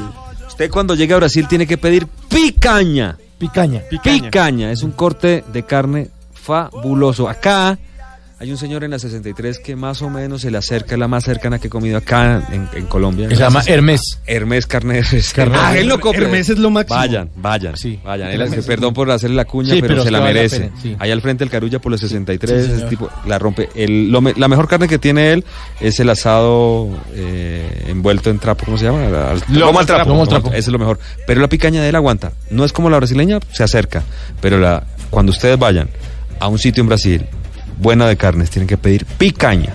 Picaña. Picaña. Listo. Corte Buenas recomendaciones en este Tripa Advisor de Tito Tripa. Puchetti. Bueno, ya para despedirnos, eh, 10 y 59, tenemos un test que es el eh, Testeban, que es una, es una idea que a él se le ocurrió en el ascensor y viene aquí a ejecutarla. Esteban, muy bien. Esteban, por De favor. estamos muy bien acá, ¿no? Sí, sí, a ver, eh, Esteban, a- a- ¿qué, qué maravillas trae hoy a la mesa? Porque es que usted, las que- preguntas que usted hace en esto. Cuando yo venía en el taxi eh, lo preparé para Javier Hernández Bonet. sí, pero cuando usted usted se llegó, equivocó. dijo, ¿Se ah, era Tito. el Ah, era. Tito Puchetti. Ah, bueno, entonces, Don bueno, Javi. lo voy a decir. Yo lo preparé pensando en toda su vida, don Tito. Y el test viene así. Voy a, A hacer ver. la pregunta, la, la segunda. De ser posible, explique a la radio audiencia, Sí. a la la existencia y procede y de dónde procede cada uno de los siguientes motes o remoquetes. Muy bien. A. Paris Hilton Murillo. Paris Hilton Murillo. ¿Lo ha conocido alguna vez? Paris Hilton Murillo. ¿Es un jugador? Sí. ¿Le dicen Paris Hilton Murillo? Sí, señor. ¿Cuál? ¿Cuál? Es de El Cali. Pero bueno, sigamos. ¿Dónde saca esos datos? No, es en serio. Él me lo dijo. Bueno, Qué aquí va. con la visita. Yo me conozco, conozco a Michael Jackson Palacios. Sí. Ah, Sí, claro. Sí, sí, sí, lo conozco. Pero para Y a este, el número B, Manimal Cortés. El Manny Malcortés era un defensor muy fuerte en la década de los 80. Sí lo recuerdo, el Manny Malcortés. Nunca supe, eh, yo estaba en el colegio en esa época, no, me hubiera encantado preguntarle ¿y de dónde el Manimal. Pero sí fue de los grandes apodos que hubo en el fútbol colombiano.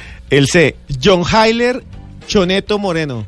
El Choneto Moreno, me imagino que era porque pisaba mal, estaba bien Choneto. John Moreno. John Heiler Moreno jugó en Atlético Nacional. Sí, señor. Y de Osman el Fosforito López. El fosforito una vez se pintó el pelo. Entonces parecía un fosforito de esos que tenían la cabeza roja. El fosforito, que fue un gran jugador de millonarios, se lesionó una rodilla jugando un partido contra Perú, si no estoy mal, marcando, eh, siendo marcador central de la selección Colombia. Sí, señor. Y le voy a hacer la otra pregunta muy rápido. A ver. ¿Cuál de las siguientes oraciones Sí. se relacionan con la palabra tranquilidad? A. Disfrazar de príncipe árabe al Tino Esprilla. Fue una maravilla porque estábamos entrando en el Mundial del 2014. El Tino es muy conocido en el mundo y sobre todo en Brasil y nos tocó ponerle eh, una, una cosa. Teníamos una pañueleta y se la pusimos para poderlo tapar y parecía un árabe. Y fue la única manera de que nos dejaran entrar al estadio sin que la gente se le mandara encima. Lo disfrazó. Muy bien. B. Ver o estar cerca a Maradona en un reventón que rompe las reglas del universo. Eh, también fue muy heavy. Muy fuerte, todo lo que puedo decir. C. Un proyecto de una revista ligada al futuro. Sí, la, la Liga, la revista La Liga, que la producimos con Ricardo Henao Calderón, no se muevan. Ya regresamos. sí, sí, en salas de espera, ustedes las ven en los principales sitios de salud, de eh, salud total, de hoteles. Es un producto eh, hecho y diseñado para matar el tiempo en las salas de espera, leyendo deportes. Bueno, estuvo bueno su test. Gracias, Sí, Esteban. sí, sí, no, Esteban, gracias. Lo pensé Esteban. mucho. Y gracias a, a don No, gracias Tito a. Puchetti por habernos acompañado esta noche en Bla Bla Blue, pero le vamos a cobrar un peaje, Tito. Claro, Se tiene que narrar un partido, bueno. eh, se pero- tiene que narrar un gol del partido del sábado. sí, pero necesito un comentarista. ¿Quién hace el Eh, aquí, Simón, Y Simón, necesito Simón. una voz comercial. Yo sin voz comercial no Ah, Aquí, puedo. aquí tenemos una. Bueno, A listo. ver, aquí está. Bueno. Carlos Sanabria, voz comercial, bienvenido. Bueno, muy bien. Señoras y señores, faltan cinco minutos para el partido, la gran final. Estamos en el Maracaná, Colombia 0, Brasil 0. Vamos, ¿a nombre de quién? de Blue Radio y bla bla bla. Aquí estamos en directo presentándoles el fútbol Tito Puchetti. Simón, ¿hay alguna posibilidad para que lo gane Colombia o nos vamos a ir a los tiempos extras? Absolutamente todas las posibilidades. El señor Radamel Falcao García apunta a ser el goleador del partido y por supuesto James ha tenido un muy buen desempeño en los 80 minutos que lleva el encuentro. Mauricio está entre el Quintero en la parte baja, muy cerca al banco de Carlos Queiroz. Sí, señor, eh, Tito, muchas gracias. Aquí estamos cerca al banco. Pero todavía no han abierto. No hay horario adicional. Atención, señoras y señores, la pelota está en la mitad del terreno, viene manejando el balón allí, uno de los jugadores brasileños que trata de reventar, que es Casemiro. Casemiro la deja muy corta, viene recuperando bien, Wilmar Barrios abre por la banda derecha, el balón que va pasando se va al saque lateral, otra cuña, alcanzamos. Saque lateral a nombre del banco que no han abierto.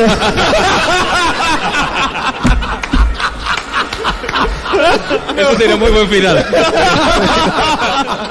Es una maravilla. Bueno, señoras y señores, último minuto. La pelota que queda por la banda lateral viene Arias. Va sacando Arias. Pelota que viaja al área, la baja Zapata para Falcao. Falcao saca el remate, el balón que queda rebotado. Desde atrás va tomando otra vez James Rodríguez ahora por la banda izquierda. Va llegando Tecillo, tira el centro arriba. No puede ser, sí. James, Falcao. de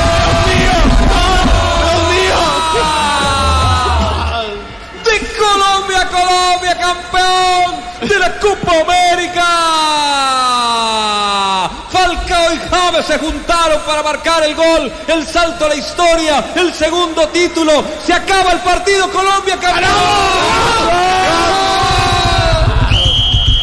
¡Ganamos! Esta transmisión a nombre de la tarjeta de crédito del banco que todavía no ha abierto. Muchísimas gracias, Tito, por acompañarnos aquí en Bla Bla Blue. No, gracias por- por Eh, eh, un, un gran abrazo y esta siempre será su, su, su programa también para Sí, lo que necesite. lo que Venga quiera. cuando quiera. Venga Vale. cuando quiera. Hágale. Vuelva cuando No quiera. No me abran en la casa, me vengo para acá. Un abrazo. Voces y sonidos. Ya regresamos a estos Bla Bla Blue. Hoy con la gran compañía de Tito Puchetti.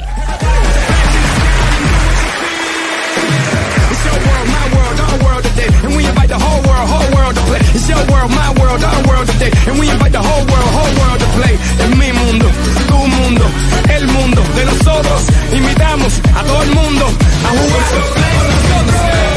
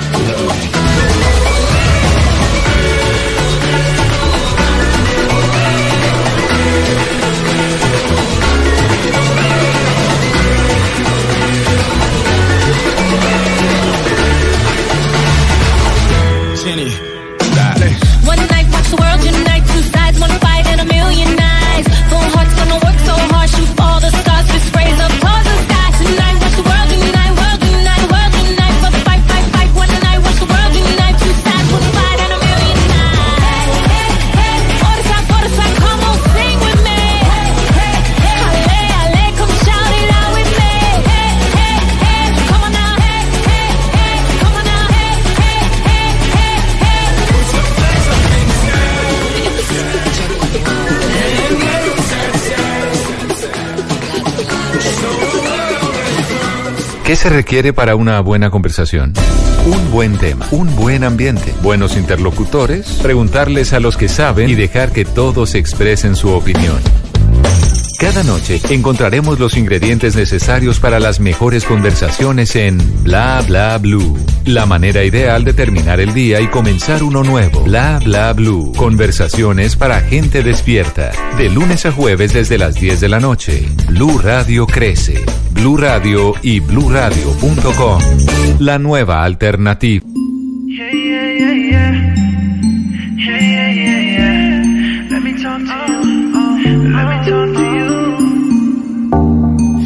Cómo puedo esperarte si otra vez te quiero probar.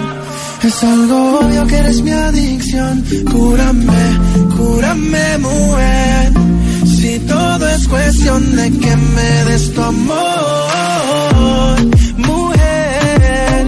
Quiero tu amor. No tenerte es un problema y tus besos son mi solución. Mujer, quiero tu amor. No tenerte es un problema y tus besos son mi solución. ¿Cómo le haces cuando no me tienes? ¿Cómo calmas tu alma? Dime si sientes que esto no conviene. Dímelo ya. Dime si hay otro que te acalora. Déjame buscarte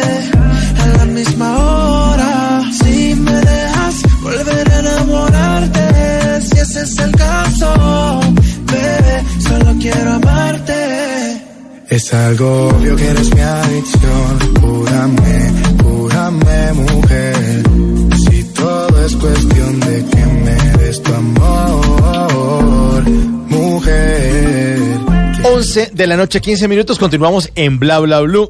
Conversaciones para gente despierta porque vamos con ustedes hasta la una de la mañana. En la primera hora siempre tenemos un invitado especial, Tito Puchetti hoy. Qué grande, qué grande de la radio Tito y de la televisión. qué gran ser humano. compartir con él. En esta segunda hora, pues eh, trataremos de hablar en serio con don Esteban Cruz, nuestro antropólogo y, e historiador. Aquí vamos a hablar hoy acerca de un coronel muy, muy querido por todos, que agarramos a mordiscos muchas veces, que es el, Sabrosito. crea- el creador, Coronel Sanders, eh, creador de KFC, a propósito de regreso de Daniel Coronel a la revista Semana, después de todo el lío en las redes sociales y que lo despidieron y que su columna, vamos a hablar de eso más adelante y también nos estará contando eh, muchos datos interesantes acerca de los viajes del hombre a la luna. Aquí está lo nuevo de Prince Royce y Manuel Turizo. Es lo nuevo de ellos que se llama Cúrame. Lo hace Prince Royce, a quien habíamos conocido haciendo un poquito de bachata. Ahora cambia mucho más el ritmo, mucho más pausado con esto urbano que hace este colombiano Manuel Turizo, quien se ha abierto las puertas internacionalmente. Esto hace parte de un álbum que se llama Alter Ego y el video fue grabado en la ciudad de, de Medellín. La canción es número 10 en tendencias de videos en la plataforma de YouTube. Tiene ya casi 6 millones de reproducciones. Hace 5 días apenas que se lanzó al mercado. Y suena bastante rico, así apenas como para viernes, como para jueves, como para que usted invite a su pareja a tomar un vinito, como para que usted no se pierda. O como los pa' tips. martes. O como para martes. Pero no el de la 63 con Caracas de se vuela uno Bogotá, ahí, ¿no? se bota por la ventana. Bueno, hay gente que se va sin pagar. No entendí, no entendí qué es eso. Sí, sí, sí, es que hace unos ah, eh, meses eh, una pareja, que más que una pareja era un grupo, era como un trío, eh, no quiso pagar y se botó por la ventana y la gente pues ahí queda una estación de Transmilenio, los grabó y los subió a internet. Ah, el resultado es que el dueño salió todo berraco diciendo que por favor los identifiquen, votar, que le ah, debían 200 mil pesos, que fue no del rato sino de la quedada, y mandó a poner una reja y ahora Marte está enrejado. ¿Se llama así? Sí, a Marte. ¿A Marte? Amarte. Sí, gran, gran lugar para amarse en Lugar, la capital lugar. colombiana. Pero bueno, ahí está Prince Royce junto a Manuel Turizo. Cúrame. Dime si hay otro que te acalora. Déjame buscarte a la misma hora. Si me dejas volver a enamorarte, si ese es el caso, bebé, solo quiero amarte. Es algo obvio que eres mi Oiga, eso solamente pasa en Colombia, como alguien se va a hablar de un motel, o sea, No, es, que es tres, increíble, o sea. además, ni les da pena. ni- Oiga, que ponemos conejo listo. Ahí está por la ventana, abra la ventana y nos vamos bajando de a uno. Sí, y se les ven las nalgas ahí todo. Deberíamos recordar eso y poner en nuestras redes sociales, a ver si se puede, eh, Esteban. Ya mismo lo hago. ¿Sí? Sí, señor, aquí lo estoy haciendo. La imagen del, del o el- sí, el video de la, de la pareja, que después de esas, Después de eso. como lo recuerde don Rafa, así, esa vaina, les da por bajarse por la ventana para tomarse 200 mil pesos. Qué belleza. Nuestros oyentes hacen parte de Bla Bla Blue, los estaremos acompañando hasta la una de la mañana, como siempre, este programa siempre, de lunes a jueves, de 10 de la noche a 1 de la mañana. Después de las 12, este programa 100% de ustedes en el 316-692-5274. Ahí están las líneas de Bla Bla Blue para que ustedes nos llamen y nos cuenten qué están haciendo, en qué plan andan, de cuál motel se piensan volar, lo que quieran. O llámenos del motel. ¿por si quieren, si quieren, si están ahí haciendo, propinando. Nos pasa la pareja. Exacto. ¿Propinando propi- coito? Sí, o, sí, o, o dando arremetidas pel- pélvicas, pues si a ustedes le interesa compartir eso con nosotros, con los demás matando, matando dos apuñaladas. Sí, alguna cosa después, lo que quieran pueden contar después de las 12 de la noche en el 316-692-5274, la línea de Bla Bla Blue. ¿Tienes alguien más? Solo dímelo, solo dímelo, mami. Nos vamos tú y yo pa' Miami. Yo te quiero solita pa' mí. Pa' mí tú eres mejor que un Grammy. Eh, solo dímelo, mami. Nos vamos tú y yo pa' Miami. Yo te quiero solita pa' mí. Pa' mí tú eres mejor que un Grammy. Y ahora, en Bla Bla Blue, hablando en serio. 11 de la noche, 20 minutos. Tenemos varios temas para hablar en serio esta noche y compartirlos con todos nuestros oyentes de Bla Bla Blue. Semana, la revista Semana anuncia el regreso ah, de la columna de Daniel Coronel, una columna polémica en la que él eh, le estaba haciendo reclamo a la parte editorial de la revista eh, por qué ha permitido que el New York Times sacara una información acerca de los nuevos falsos positivos y por qué si la revista Semana tenía esa información previa, pues no lo había hecho. Una columna muy fuerte, haciendo reclamo, eh, pues la pudimos leer todos, y eso provocó la salida de Daniel Coronel. Obviamente en las redes sociales la gente empezó a, a decir que esto era censura, que eh, violaba la libertad de expresión. La revista Semana, por lo menos yo en tantos años, yo llevo leyendo la revista Semana porque era... era suscriptor, ¿no? Sí, pero fíjese que antes de que yo estaba en la universidad, gorreaba revista Semana porque el papá de una novia que yo tenía en la universidad estaba suscrito. Yo me leía columnas y he leído, por ejemplo, a personajes como Antonio Caballero. Ha escrito unas columnas fuertísimas y sin que importe el gobierno de turno y lo que sea. Ese tipo, pero dispara para todas partes. o sea, durísimo, durísimo. Y nunca lo han censurado. Nunca lo han censurado. La revista Semana ha sido una revista que ha destapado unos escándalos que afectan a todos los gobiernos de turno. Sin Entonces, duda, no, no es ni lo han partista, ni gobernista, ni ista. No es ningún ista. Y usted póngale el apellido del presidente que esté ahí. acá, pero nu- nunca lo ha sido. Siempre ha sido con la verdad, eh, real, investigada. Esa vez, pues todo el mundo se le fue encima. Y ahora que estamos en esta época de las redes sociales, que también es como de amores y de odios, más de odios que incluso de amores, pues la gente empezó a decir que, ¿cómo así? Que lo están sacando, que lo están echando. Bueno, pues Semana anuncia el regreso de la columna de Daniel Coronel. Yo digo que para, por fortuna para los lectores como yo, me encanta la columna de él, me parece muy chévere, muy buena. Tiene unas investigaciones increíbles. Ha, ha metido la mano donde seguramente muchos periodistas no se atreven a meter la mano. Y además Ajá. tiene unas fuentes. Y yo no sé, yo, yo cuando leo eso digo, oye, este tipo, ¿dónde saca tanta información? Qué gran periodista Coronel. Está, muy bien eh, dateado. Fue un suceso que fue polémico en redes sociales. Como usted bien lo dice, Mauricio, hubo luego una réplica por parte del periódico New York Times al gobierno en una nota de protesta. Y finalmente hace ocho días también Daniel Coronel en una columna de opinión que le abrió este mismo periódico, pues hizo pues como un recuento de todo lo que había ocurrido. Hoy regresa a la revista Semana y yo creo que el debate aquí realmente, pero bueno, que hablen finalmente los que saben, yo daré mi opinión, aprovecho que tengo el micrófono aquí abierto en bla bla blue y es Luego de que usted se para de esa forma, luego de que usted hace esa crítica contra el medio, luego de que usted sabe que finalmente está casi firmando una carta de renuncia al publicar una columna así, usted sale de ese medio y vuelve a los 15 días, 20 días, pues como que siento como que ahí no hay ni dignidad de un lado ni dignidad del otro. Si usted se va a parar en la radio, usted se para en la raya con todo su criterio, porque finalmente en este mundo de las redes sociales, ojo, esto lo opina Simón Hernández, eh, usted puede publicar donde sea. Usted puede abrir un blog. Eh, danielcoronel.com o el medio amarillo.com, lo que usted quiera. Entonces, realmente hay ahí también como un show mediático, pero sí también es un avance como para una discusión de qué es lo que está sucediendo con la libertad de prensa en Colombia y en otros países del mundo. Pues me parece, sí, me parece buena su opinión, pero yo sí celebro eso. Me encanta que Coronel vuelva a la revista Semana y me encanta, ojalá que arranque de una vez este, este domingo y sería un placer que llegue a mi casa y esté la revista ahí y saber que volvió Coronel. Pero hubo otro Coronel también que volvió después de mucho tiempo, Esteban Cruz. Sí, señor, vea, eh, estamos hablando de un tema muy interesante que son los retornos. Y los retornos triunfales son algo que es constante en la historia del mundo. Generalmente a las personas se les desprecia, se le echa, se le expulsa, eh, digamos, de un trabajo, de una posición porque no está de acuerdo los jefes o los dueños de la empresa, como usted de pronto le ha pasado, con sus opiniones. No porque usted sea bueno o malo, sino que simplemente choca con la opinión o con lo que piensa el dueño.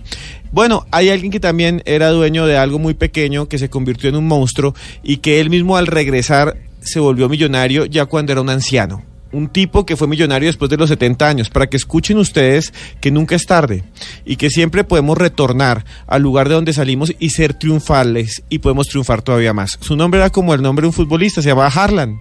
Harlan David. ¿Harlan? Se llamaba Harlan David Sanders. Ese era el nombre del señor, Harlan David Sanders. Don Harlan. Yo conozco gente que se llama Harlan y gente que se llama Sanders y también David. Harlan David Sanders, él nació hace mucho tiempo, ya en el siglo XIX. El 9 de septiembre de 1890 en Henryville, en Indiana, en Estados Unidos. Nació una familia pobre de irlandeses. El man aguantó hambre, literalmente aguantó hambre. Le tocó la Gran Depresión de 1910 en la que la gente se suicidaba, que Estados Unidos tenía el mismo nivel de desnutrición que hoy puede tener un país africano, porque tuvieron un crack durísimo, o sea, una crisis económica. Y el man en medio de la crisis se fue y se volvió militar. Después trabajó en una estación de servicio, una bomba, en una gasolinera y compró una gasolinerita chiquita. Y el man ahí, en el localcito que tienen las gasolineras, ahí puso su restaurante. El señor Sanders, Harlan David. Entonces Harlan David joven llegó dijo, páseme una freidora, una tiesta, y se inventó por primera vez a lo que usted y yo hemos tragado, señor Quintero, y que también seguramente todo el oyente que me escucha se ha echado esto a la góndola. A alguno le cae mal, a alguno le cae bien. Y en Colombia le echamos miel, no sé por qué, maldita sea, porque en todos los países del mundo no se le echa miel, solamente aquí es una costumbre, y ya ni siquiera es miel, sino que es como un azúcar ahí en jarabe que usted lo coge el cojincito de una... sirope ahí, El pollo broster. Este man se inventó el pollo broster. Y usted dice, no, mi abuela ya lo apanaba desde antes. No, falso, falso. Este señor se lo inventó. Tanto que el man llegó allá, se lo inventó, le echó una recubierta de harina eh, mezclada con unas esencias que todavía no se sabe bien qué es porque está patentado, todavía es eh, la fórmula del señor y por eso en muchos países del mundo solo ellos pueden producir ese pollo. El señor Sanders empezó a vender ese pollo y se le llenó, se le llenó porque la gente iba a la, gasolinera, echaba ahí corriente, allá no hay corriente, pero echaba ahí la normal, la regular y se iba allá a comer pollo ahí porque era muy raro y se volvió famoso. Pues el tipo se volvió medio rico, pero solo con un restaurantico. Pasaron los años, pasaron los años y le hicieron una autopista al lado. Perdón, Rafa, ¿puede guardar el pollo es tan amable?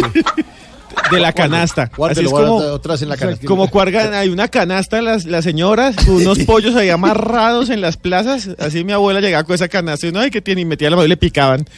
¿Nunca le tocó eso? Bueno, en fin. Entonces, no, que mi abuela decía, mete la mano para que para ver qué traje. Y yo, no, no, no. Y la metía y me agarraban ahí las. Bueno, eso así. Dándole duro a ese pescuezo. Pero bueno. Esteban. Esteban, estamos hablando del coronel Sanders. Harlan David. Harlan. David fue militar, pero nunca fue coronel. ¿Sabe por qué se volvió coronel? ¿Por qué? Se volvió ¿Por coronel porque como se inventó el pollo broster, o ese, tipo de pollo, porque pues... Pollo apanado, sí. Exacto. El, un gobernador de ese estado, porque él ya vivía en Kentucky, lo nombró coronel como una cosa... Ahí como decirle al capitán. Ad honorum. El coronel del pollo. Ajá. Y el, y el premio era decirle el coronel Kentucky.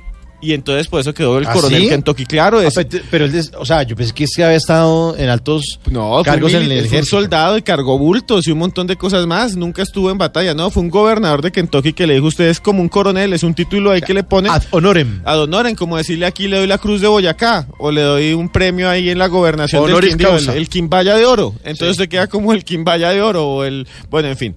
Entonces el caso es que este coronel, que no era coronel, sino era Harlan David, el tipo llegó y tenía ahí su restaurante y le iba bien y le hizo una autopista por otro lado y la carretera ya nadie pasaba. Ah, eso es En típico, consecuencia, siempre pasa eso. se quebró. Se quebró. Eso le pasa a todo el mundo. Yo Sí. tengo un primo que vendía guayabas por el lado de Vélez, le hicieron una calle por el otro lado y se quebró.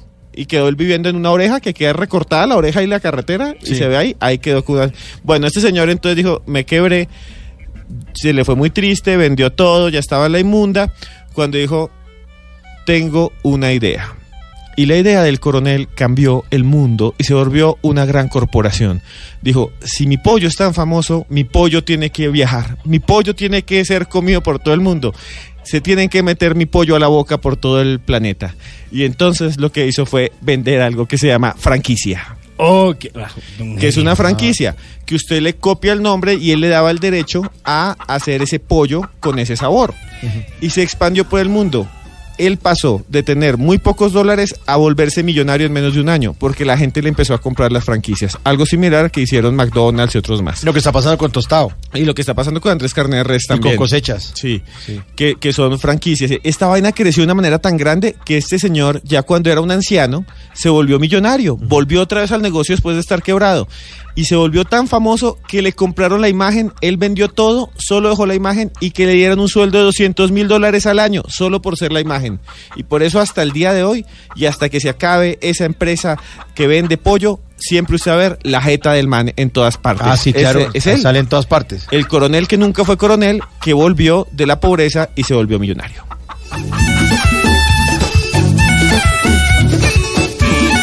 Rafa, una pregunta. ¿Por qué, por qué está poniendo esa canción?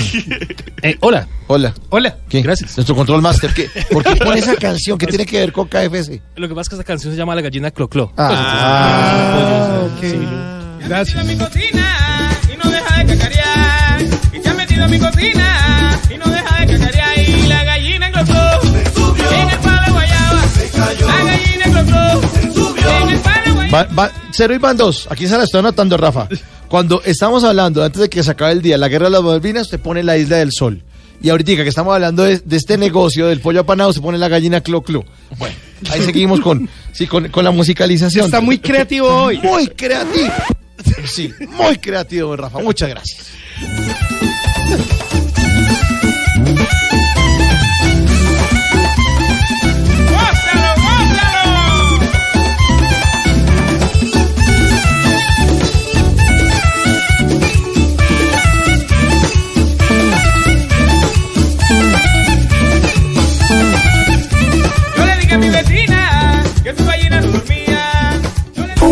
Bla bla blue. Conversaciones para gente despierta.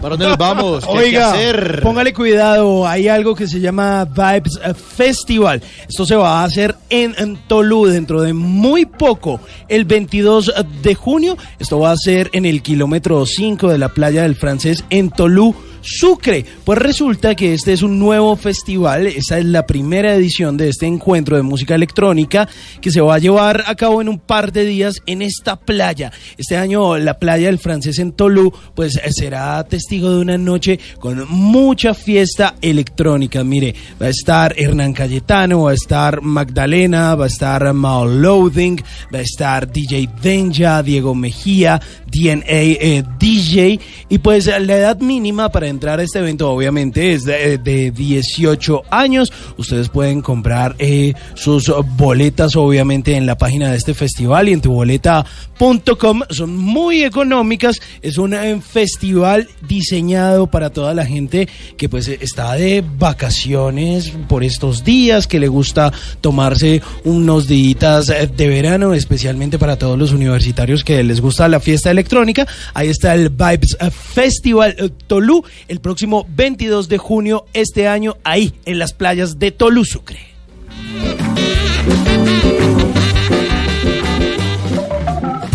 Bla bla blue.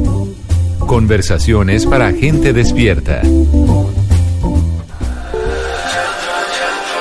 Son muchos años que pasaron sin decirte quiero. Y en verdad te quiero. Pero encuentro formas de engañar mi corazón. Son muchos años que pasaron sin robarte un beso. Solo quiero un beso. Y por esa boca no me importa ser ladrón. No puede ser que no he encontrado todavía las palabras. Y en esa noche no dije nada. No puede ser que en un segundo me perdí en tu mirada. Cuando por dentro yo te gritaba. Déjame robarte un beso que me llegue hasta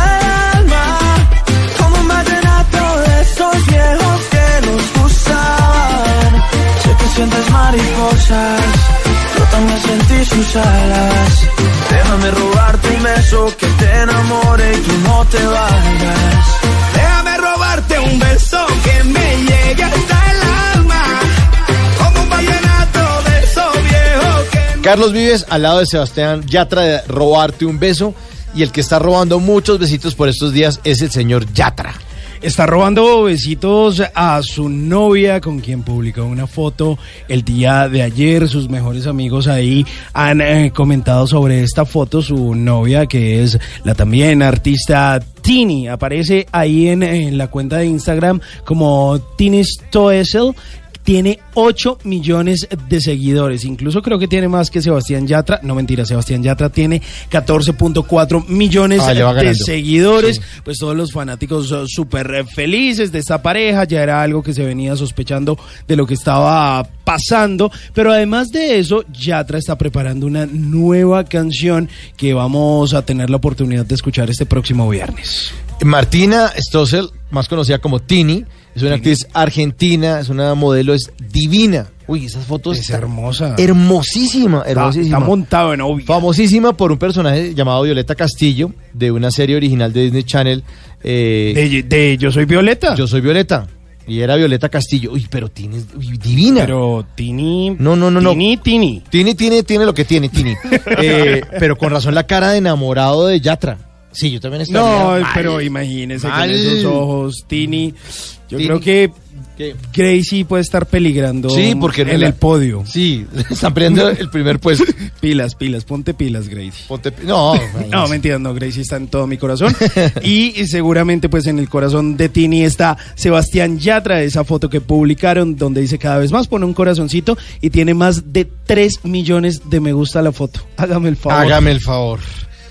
11.36 estamos en Bla Bla Blue y ustedes después de las 12 de la noche, vamos hasta la 1 de la mañana, después de las 12 de la noche lo esperamos en el 316-692-5274. La línea de Bla Bla Blue para que llamen y comparten, nos cuenten qué están haciendo, a qué se dedican, por qué están trasnochando con Sí, nosotros, señor. si están trabajando, si están cazando pispirispis. si están recuperando materias por ahí, si de pronto como algunos de nuestros oyentes están cuidando maquinaria pesada y les Sí. divierte encenderlas a medianoche a dar vuelticas por ahí. El señor de la retroexcavadora que nos llamó la otra vez. Sí, si quiere, parquee la retroexcavadora que le tienen prohibido aprender y nos llama al 316-692-5274.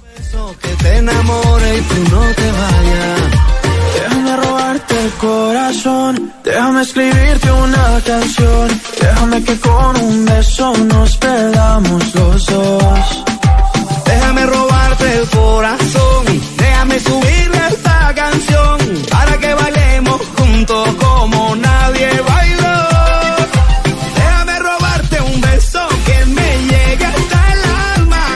En Bla Bla Blue estudiamos, investigamos y nos informamos para hablar siempre con la verdad. En Bla Bla Blue, periodismo histórico y de misterio con un verdadero experto, nuestro antropólogo Esteban Cruz. Y con Esteban Cruz vamos a hablar ahora acerca del anuncio de los Estados Unidos de volver a la Luna. Y vamos a hablar de curiosidad, de las curiosidades más extrañas de la Luna, Esteban. Sí, señor, vea, eh, primero que todo, hay un montón de gente saludándonos por Twitter. Está Elisa Martínez. Un abrazo, numeral, sí, bla, bla, blue, Elisa, la queremos. Y también está por ahí Catalina Romero. Entonces, a ellos, muchas gracias. Cata Romero no está en Medellín. eh, aquí nos está escribiendo Sí. que, que, que gracias. Fanática, un abrazo. fanática una de- fanática uy, de grandísima. Esteban. Bueno, les cuento una cosa muy interesante. Resulta que hace unas semanas, apenas como unos ocho días, Estados Unidos dio una noticia que para los astrónomos fue increíble, porque nadie se esperaba que Trump dijera que quería que el Congreso le diera 1.600 millones de dólares más a la NASA. Al comienzo todos decían, pero ¿para qué es? No se sabía muy bien.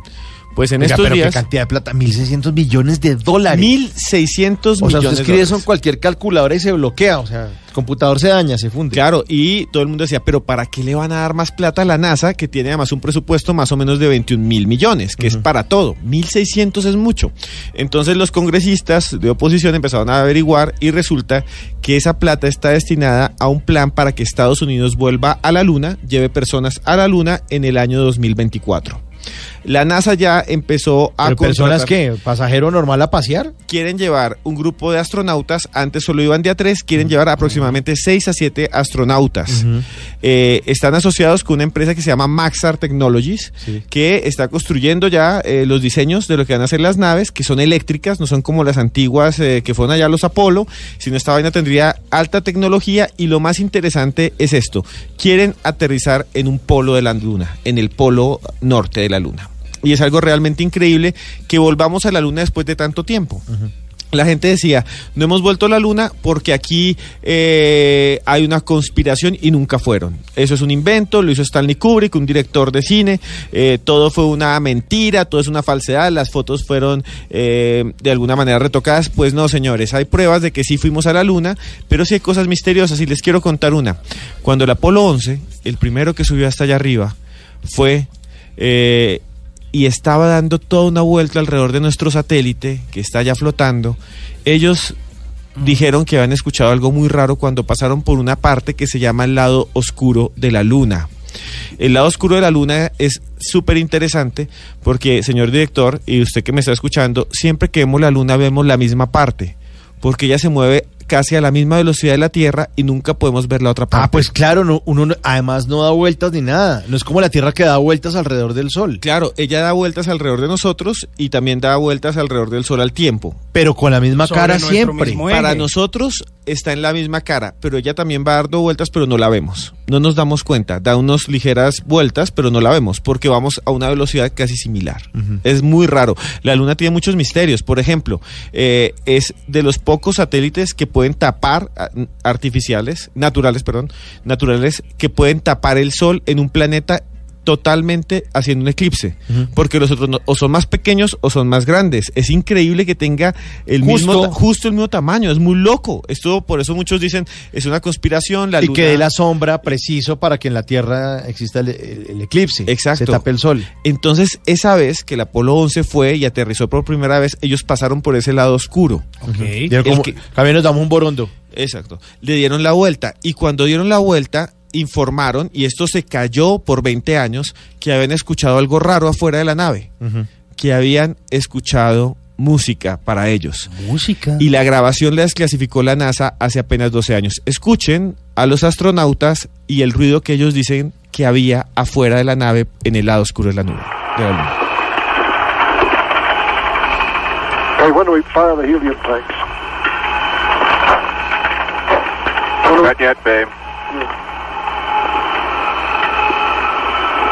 You want some more brownies? No. First, little hungry. Esas son las voces de los astronautas y el rodito de atrás es el que ellos dicen suena como música. Spacey, doesn't it? You hear that? That whistling sound? Él lo está, el astronauta está imitando lo que escucha. Yeah, it sounds like, uh, you know, outer space type music. Ese señor es Hey, Tom, is your is your insulation all burned off here on the front side of your window over here? Right? diciendo que escuchan música del espacio exterior o música fuera de la nave. Mine's all burned off. Heading out here, weary, John?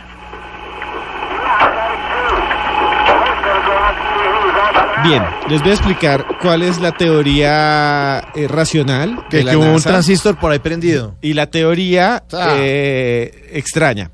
La teoría racional es que ellos cuando pasaron por el lado oscuro de la luna hubo unas vibraciones en la cápsula donde iban porque es de aluminio y entonces alcanzaban a confundir ese sonido de las vibraciones que se daban dentro de la cápsula porque afuera no hay sonido.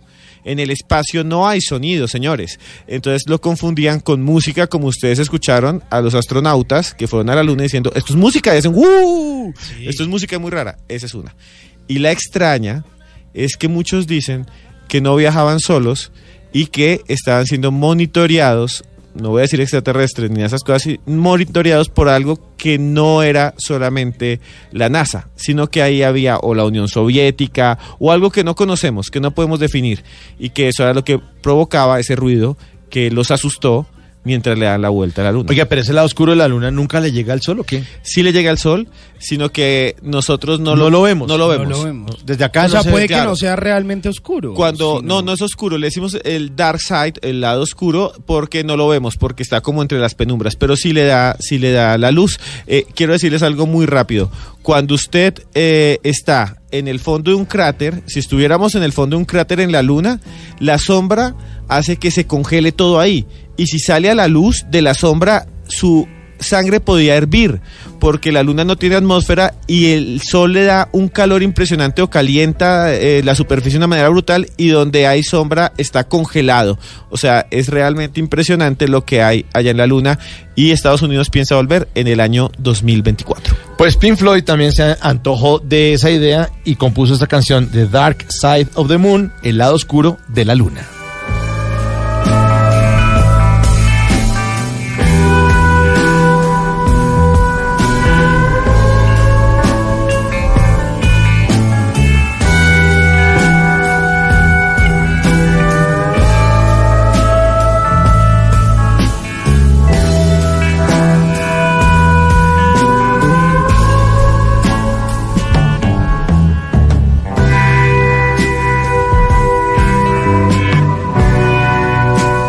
Estamos aquí hablando fuera de micrófonos que esto nos suena muy Soda Stereo, muy Y- parecido a Soda pero Stereo. Igualito. ¿Sí? Lo que pasa es que también ellos confesaron en algún momento que una de sus máximas influencias era Pink Floyd, ¿no?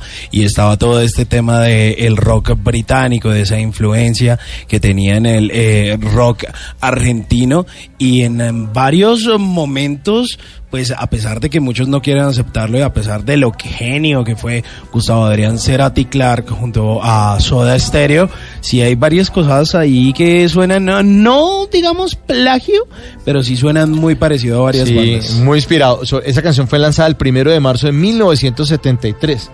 Obviamente, mucho antes de que existiera Soda Stereo. Pues sí, los artistas se inspiran. Porque Se- Se- Cepeda siempre ha dicho que lo ha inspirado Fito Páez, por ejemplo. No hay rollo. Por ¿sí? ejemplo. No hay rollo. Pero no hace cosas tan parecidas a No. Fito Páez. Es que hay una delgada línea entre inspirarse y el plagio. Hay que decirlo así de frente. Sí, claro. Y a veces usted escucha, bueno, esta canción es igualita. Sí. Pero que es igualita y uno dice, y es dos años antes. Entonces uno dice, no, aquí tuvo que haber algo. E incluso hay demandas a muchos grupos y las ganan por plagio. ¿Se acuerda de Milli Vanilli? Eso sí era un Ah, pero ellos mismos, sí. autoplagio. Sí, ellos eh, fingían, era una, una Fonomímica una de- fe- fonomímica y de una canción que no cantaron nunca. Que no canta, pero los juzgaron fue por plagio. Ahí está, lo dejamos con The Dark Side of the Moon. Buena canción que suena parecido. Su- Suena raro, suena parecido a En la ciudad de la furia de Soda Stereo, pero del álbum eh, Confort y música para volar, que es su MTV Unplugged. Sí, y yo les quiero decir rápidamente lo último sobre la Luna, sobre el lado oscuro de la Luna. Hay una sonda espacial china, la Chang'e o Chang'e 4. Aterrizó hace apenas dos meses en el lado oscuro de la Luna. Y a los chinos ya se fueron para allá. Claro, ya llevan tres naves que han aterrizado y toman fotos. ¿Quieren ver una foto de la superficie? Con el numeral bla bla blue, con arroba cruz escribiente, entran ahí y ven una foto de cómo es el lado oscuro de la luna porque ya lo conocemos. Y allá están los chinos.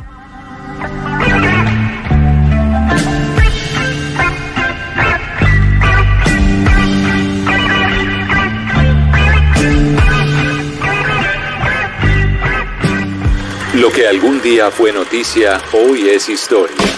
En Bla Bla Blue, antes de que se acabe el día.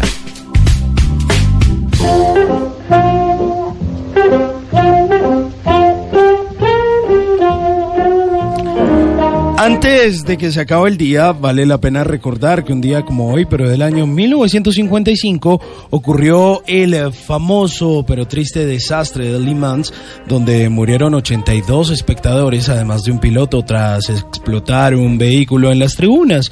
El desastre de Le Mans fue un choque múltiple que sucedió el 11 de junio de 1955 en el circuito de Sartre, cerca de Le Mans, en Francia, durante la celebración de las 24 horas de Le Mans. Allí murieron eh, 83 espectadores y el piloto Pierre Lavec es considerada la mayor tragedia de la historia del automovilismo deportivo. Por su parte, las 24 horas de Le Mans es una carrera de resistencia que se pelea actualmente y anualmente en el mes de junio cerca de Le Mans en Francia. Es la carrera de automovilismo de resistencia más prestigiosa del mundo y reúne a pilotos y equipos de diferentes campeonatos, nacionalidades e internacionales. Por supuesto, No obstante, algunos obtienen su invitación luego de obtener muy buenos resultados en otras competiciones. La primera carrera de las 24 horas de Le Mans eh, se corrió entre el 23 y el 27 de mayo de 1923 y desde entonces se ha disputado anualmente en junio,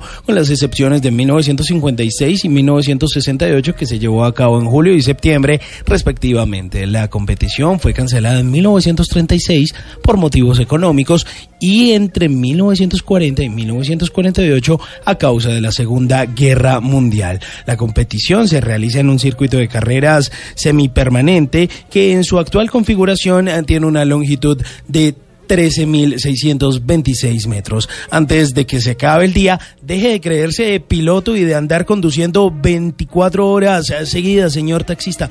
Por favor, por usted, por su familia, no arriesgue el trabajo, no arriesgue a sus pasajeros, vaya, duerma un poquito. Sé que necesita plata, pero todos necesitamos llegar seguros a casa. Un abrazo grande.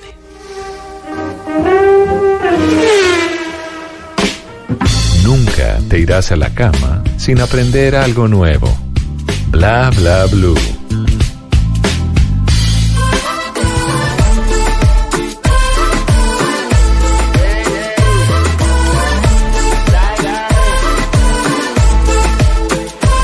Te vi llegar, no pude evitar preguntarte. Pude notar en tus ojos tristes que lloraste, lloraste, lloraste. Te maltrató. Dime qué te hizo ese cobarde. Su mamá no le enseñó que es una mujer no se le hace, no se hace, no se hace. Déjame quitarte el maquillaje, déjame sentirte y abrazarte. Píntate la boca y ponte bella. Quiero verte así como eras antes.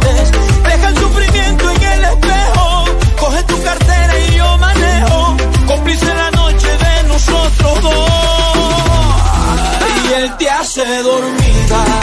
Y tú aquí en mi cama. Muerto de la risa. Y él no sabe nada. Yo no soy bandida, yo soy una dama. Hicimos justicia porque en el amor el que la hace la paga. 11.51, ahí está Silvestre Angón al lado de Nati Nacha- Natasha, que estuvo aquí en eh, Blue Radio, estuvo en Agenda en Tacones. Sí, señor, pasó hace muy poco por agenda en Tacones, andaba en gira de medios en Colombia, lanzando su nuevo trabajo ¿no? discográfico. Sí, es linda. es Todo guapa, Blue es Radio se tomó fotos, bueno, sobre todo los hombres, al lado de Nati Natasha. Yo no tuve la oportunidad. Sí. Me hubiera tomado también la foto con Yo no Nati estaba. Natasha. No, no. Y le hubiera dicho, yo soy Simi Simón. Sí, yo soy, yo soy Mauri Mauricio. Y yo soy Esteban Dido.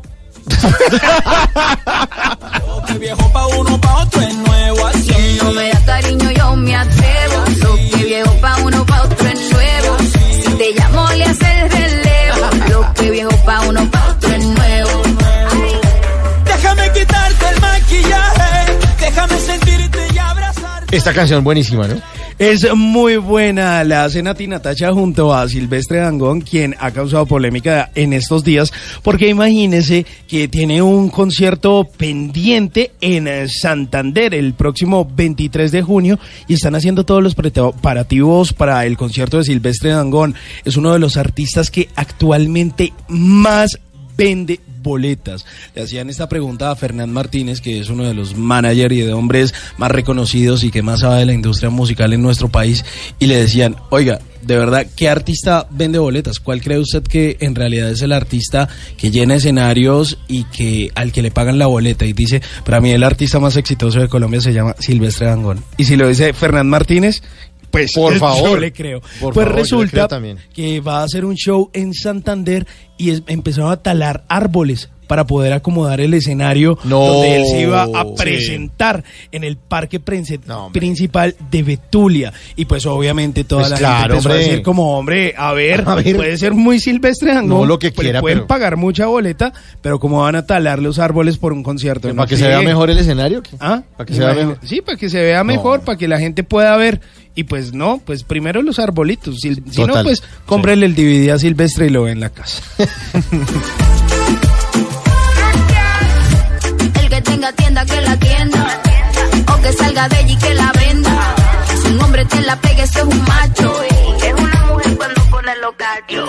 Él no sabe que ella tiene suplente. Hoy, 11 de junio, la revista Semana anuncia que el periodista eh, Daniel Coronel, el columnista, regresa. Ha tomado la decisión la revista Semana, eh, después de una reunión de Alejandro Santos, su director, y la presidenta del grupo editorial María López, acordaron el regreso a su habitual espacio de los domingos de la columna de Daniel Coronel, que había sido suspendida y que había sido despedido eh, por, no estar de acuerdo con la línea editorial, por hacer un reclamo, por escribir una columna muy fuerte eh, haciéndole el reclamo a la dirección de la revista, a la línea editorial, a su director, de qué era lo que pasaba, si ellos sabían acerca de la información de los nuevos falsos positivos y que la tenían ahí como engatillada o guardada en el cajón, pero que el New York Times sí se atrevió a publicar. Él dijo, pero ¿cómo así? ¿Cómo así que esta revista no fue capaz de sacar esto? ¿Que, ¿A quién están protegiendo? No entiendo si siempre hemos sido como tan, tan directos y sin, sin, sin, sin pelos en la lengua para decir la verdad al país, con investigación, periodismo de profundidad, el que tiene la revista Semana. Pues hoy se anuncia la buena noticia de que vuelve Daniel Coronel. Para mí, vuelvo y repito, es una alegría tenerlo de nuevo como columnista en la revista a la cual estoy suscrito. Pero estamos hablando de este tema, nos inspira para hablar en serio en esta segunda hora, que está a punto de terminar, con Esteban Cruz. Y hemos hablado acerca de otro coronel que volvió, que regresó, que es el coronel Sanders, el creador de la famosísima KFC marca de pollos. Pero hay otro personaje también en Estados Unidos que se fue y volvió, el escritor Stephen King. Sí, este ya no es un coronel, sino un rey. Es el rey Sí. de las ventas. Sí, claro, total. Ha vendido más de 350 millones de libros en el mundo. Le llaman el rey de la escritura de terror. Pero es que ese tipo escribe, yo creo que como que a dos manos. o sea, publica y publica y todo es Casi dos al año. Eh, los libros son como Biblias a veces. Yo leí un montón, son de mil eh, páginas. Les cuento nada más. It, la cosa, la del payaso, lo escribió él. Él, sí. Eh, Milagros Inesperados, no sé si ustedes recuerdan, que ganó el Oscar con Tom Hanks. señor. Lo escribió él. Eh, si usted- Kerry, una película famosísima de terror, la escribió él. Dicen que escribe tanto que a veces le toca usar un seudónimo para no cansar a la gente. Sí, se llamaba Bachman. Richard Bachman Sí. fue el seudónimo que escribió hasta los años 80 para poder publicar al mismo tiempo eh, varios libros. Pero imagínese, es como si uno aquí hace programas de radio todos los días, él hace así, libros, libros, y le va todo, todo, de a dos por año. Pero compulsivo, ¿de Pero es que le nacen tantas ideas? Claro. Es un genio, es un genio. Pero les cuento, no siempre fue así. King al comienzo lo echaron de más de 32 editoriales. Incluso llegaron a contratarlo y después de que vieron lo que escribía, lo echaban. Y le pedían la plata de vuelta. King nació en Portland, eh, no en Oregon, sino en la zona de Maine. Nació el 21 de septiembre del 47. Eh, su papá los lo abandonó cuando era un bebé. Lo dejó botado cuando era un bebé con la mamá. Oiga, a los genios les pasa eso, Steve Jobs también, ¿no? La vida fue re triste. El comienzo de la vida de Stephen King fue casi una miseria. Le tocó trabajar muy duro para poder estudiar. Él quería ser profesor de español nada más.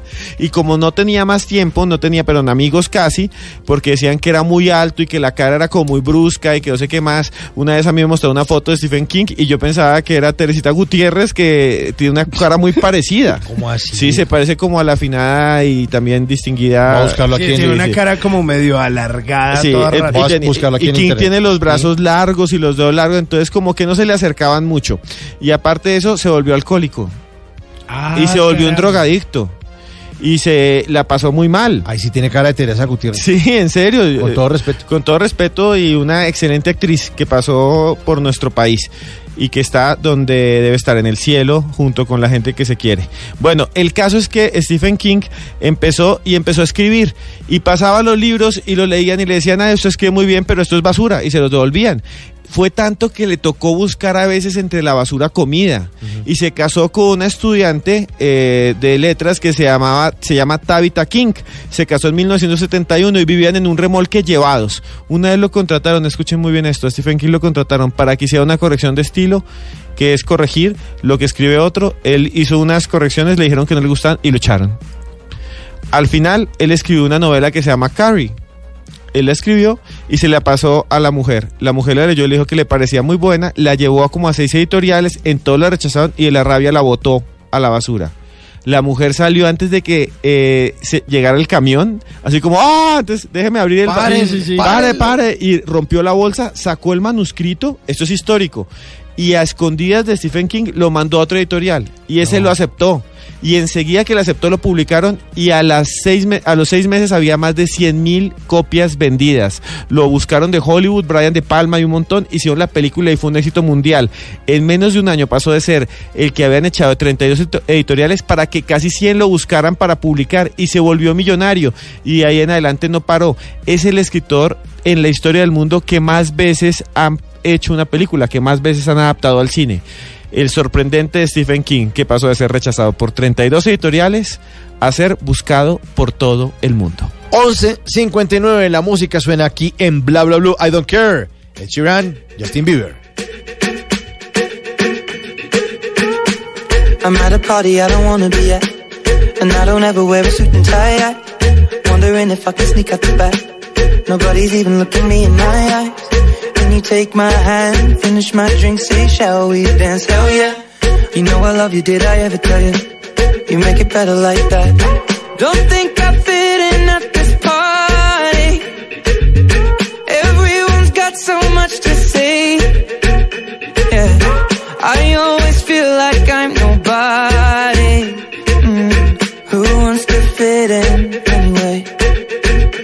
I don't care when I'm with my baby, yeah. All the bad things disappear. You're making me feel that maybe I am somebody. I can deal with the bad nights when I'm with my baby, yeah. Cause I don't care as long as you just hold me near. You can take me. 12 en punto de la noche, ya es miércoles. Esto es lo nuevo de El Sheeran al lado de Justin Bieber. Una buena canción, I don't care, no me Ah, importa. Suena, suena rico, además, su- suena como bastante acústico. Se juntan dos tipos que son muy afinados. Es un álbum eh, de colaboraciones de varios proyectos. Ed Sheeran, que ha pasado varias veces por nuestro país en dos ocasiones. Y se espera que la publicación de este álbum, donde hay varias colaboraciones, ahí escuchamos este I Don't Care junto a Justin Bieber. También habíamos escuchado Cross Me junto a Change the Rapper.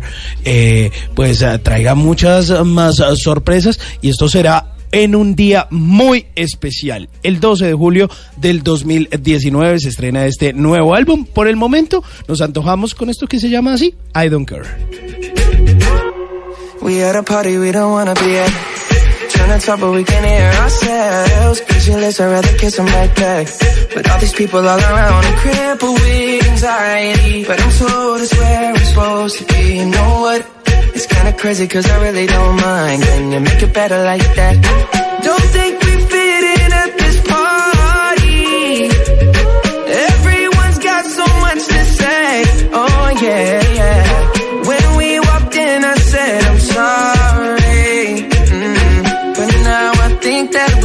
stay. Cause I don't care. 12 de la noche, dos minutos, viene Voces y Sonidos y ustedes se toman este programa Bla Bla Blue en el 316-692-5274. Voces y Sonidos y ya regresamos.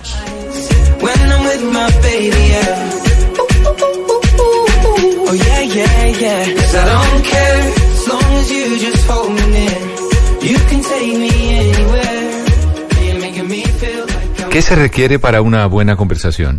Un buen tema, un buen ambiente, buenos interlocutores, preguntarles a los que saben y dejar que todos expresen su opinión. Cada noche encontraremos los ingredientes necesarios para las mejores conversaciones en Bla Bla Blue. La manera ideal de terminar el día y comenzar uno nuevo. Bla Bla Blue. Conversaciones para gente despierta. De lunes a jueves desde las 10 de la noche. Blue Radio crece. Blue Radio y bluradio.com. La nueva alternativa.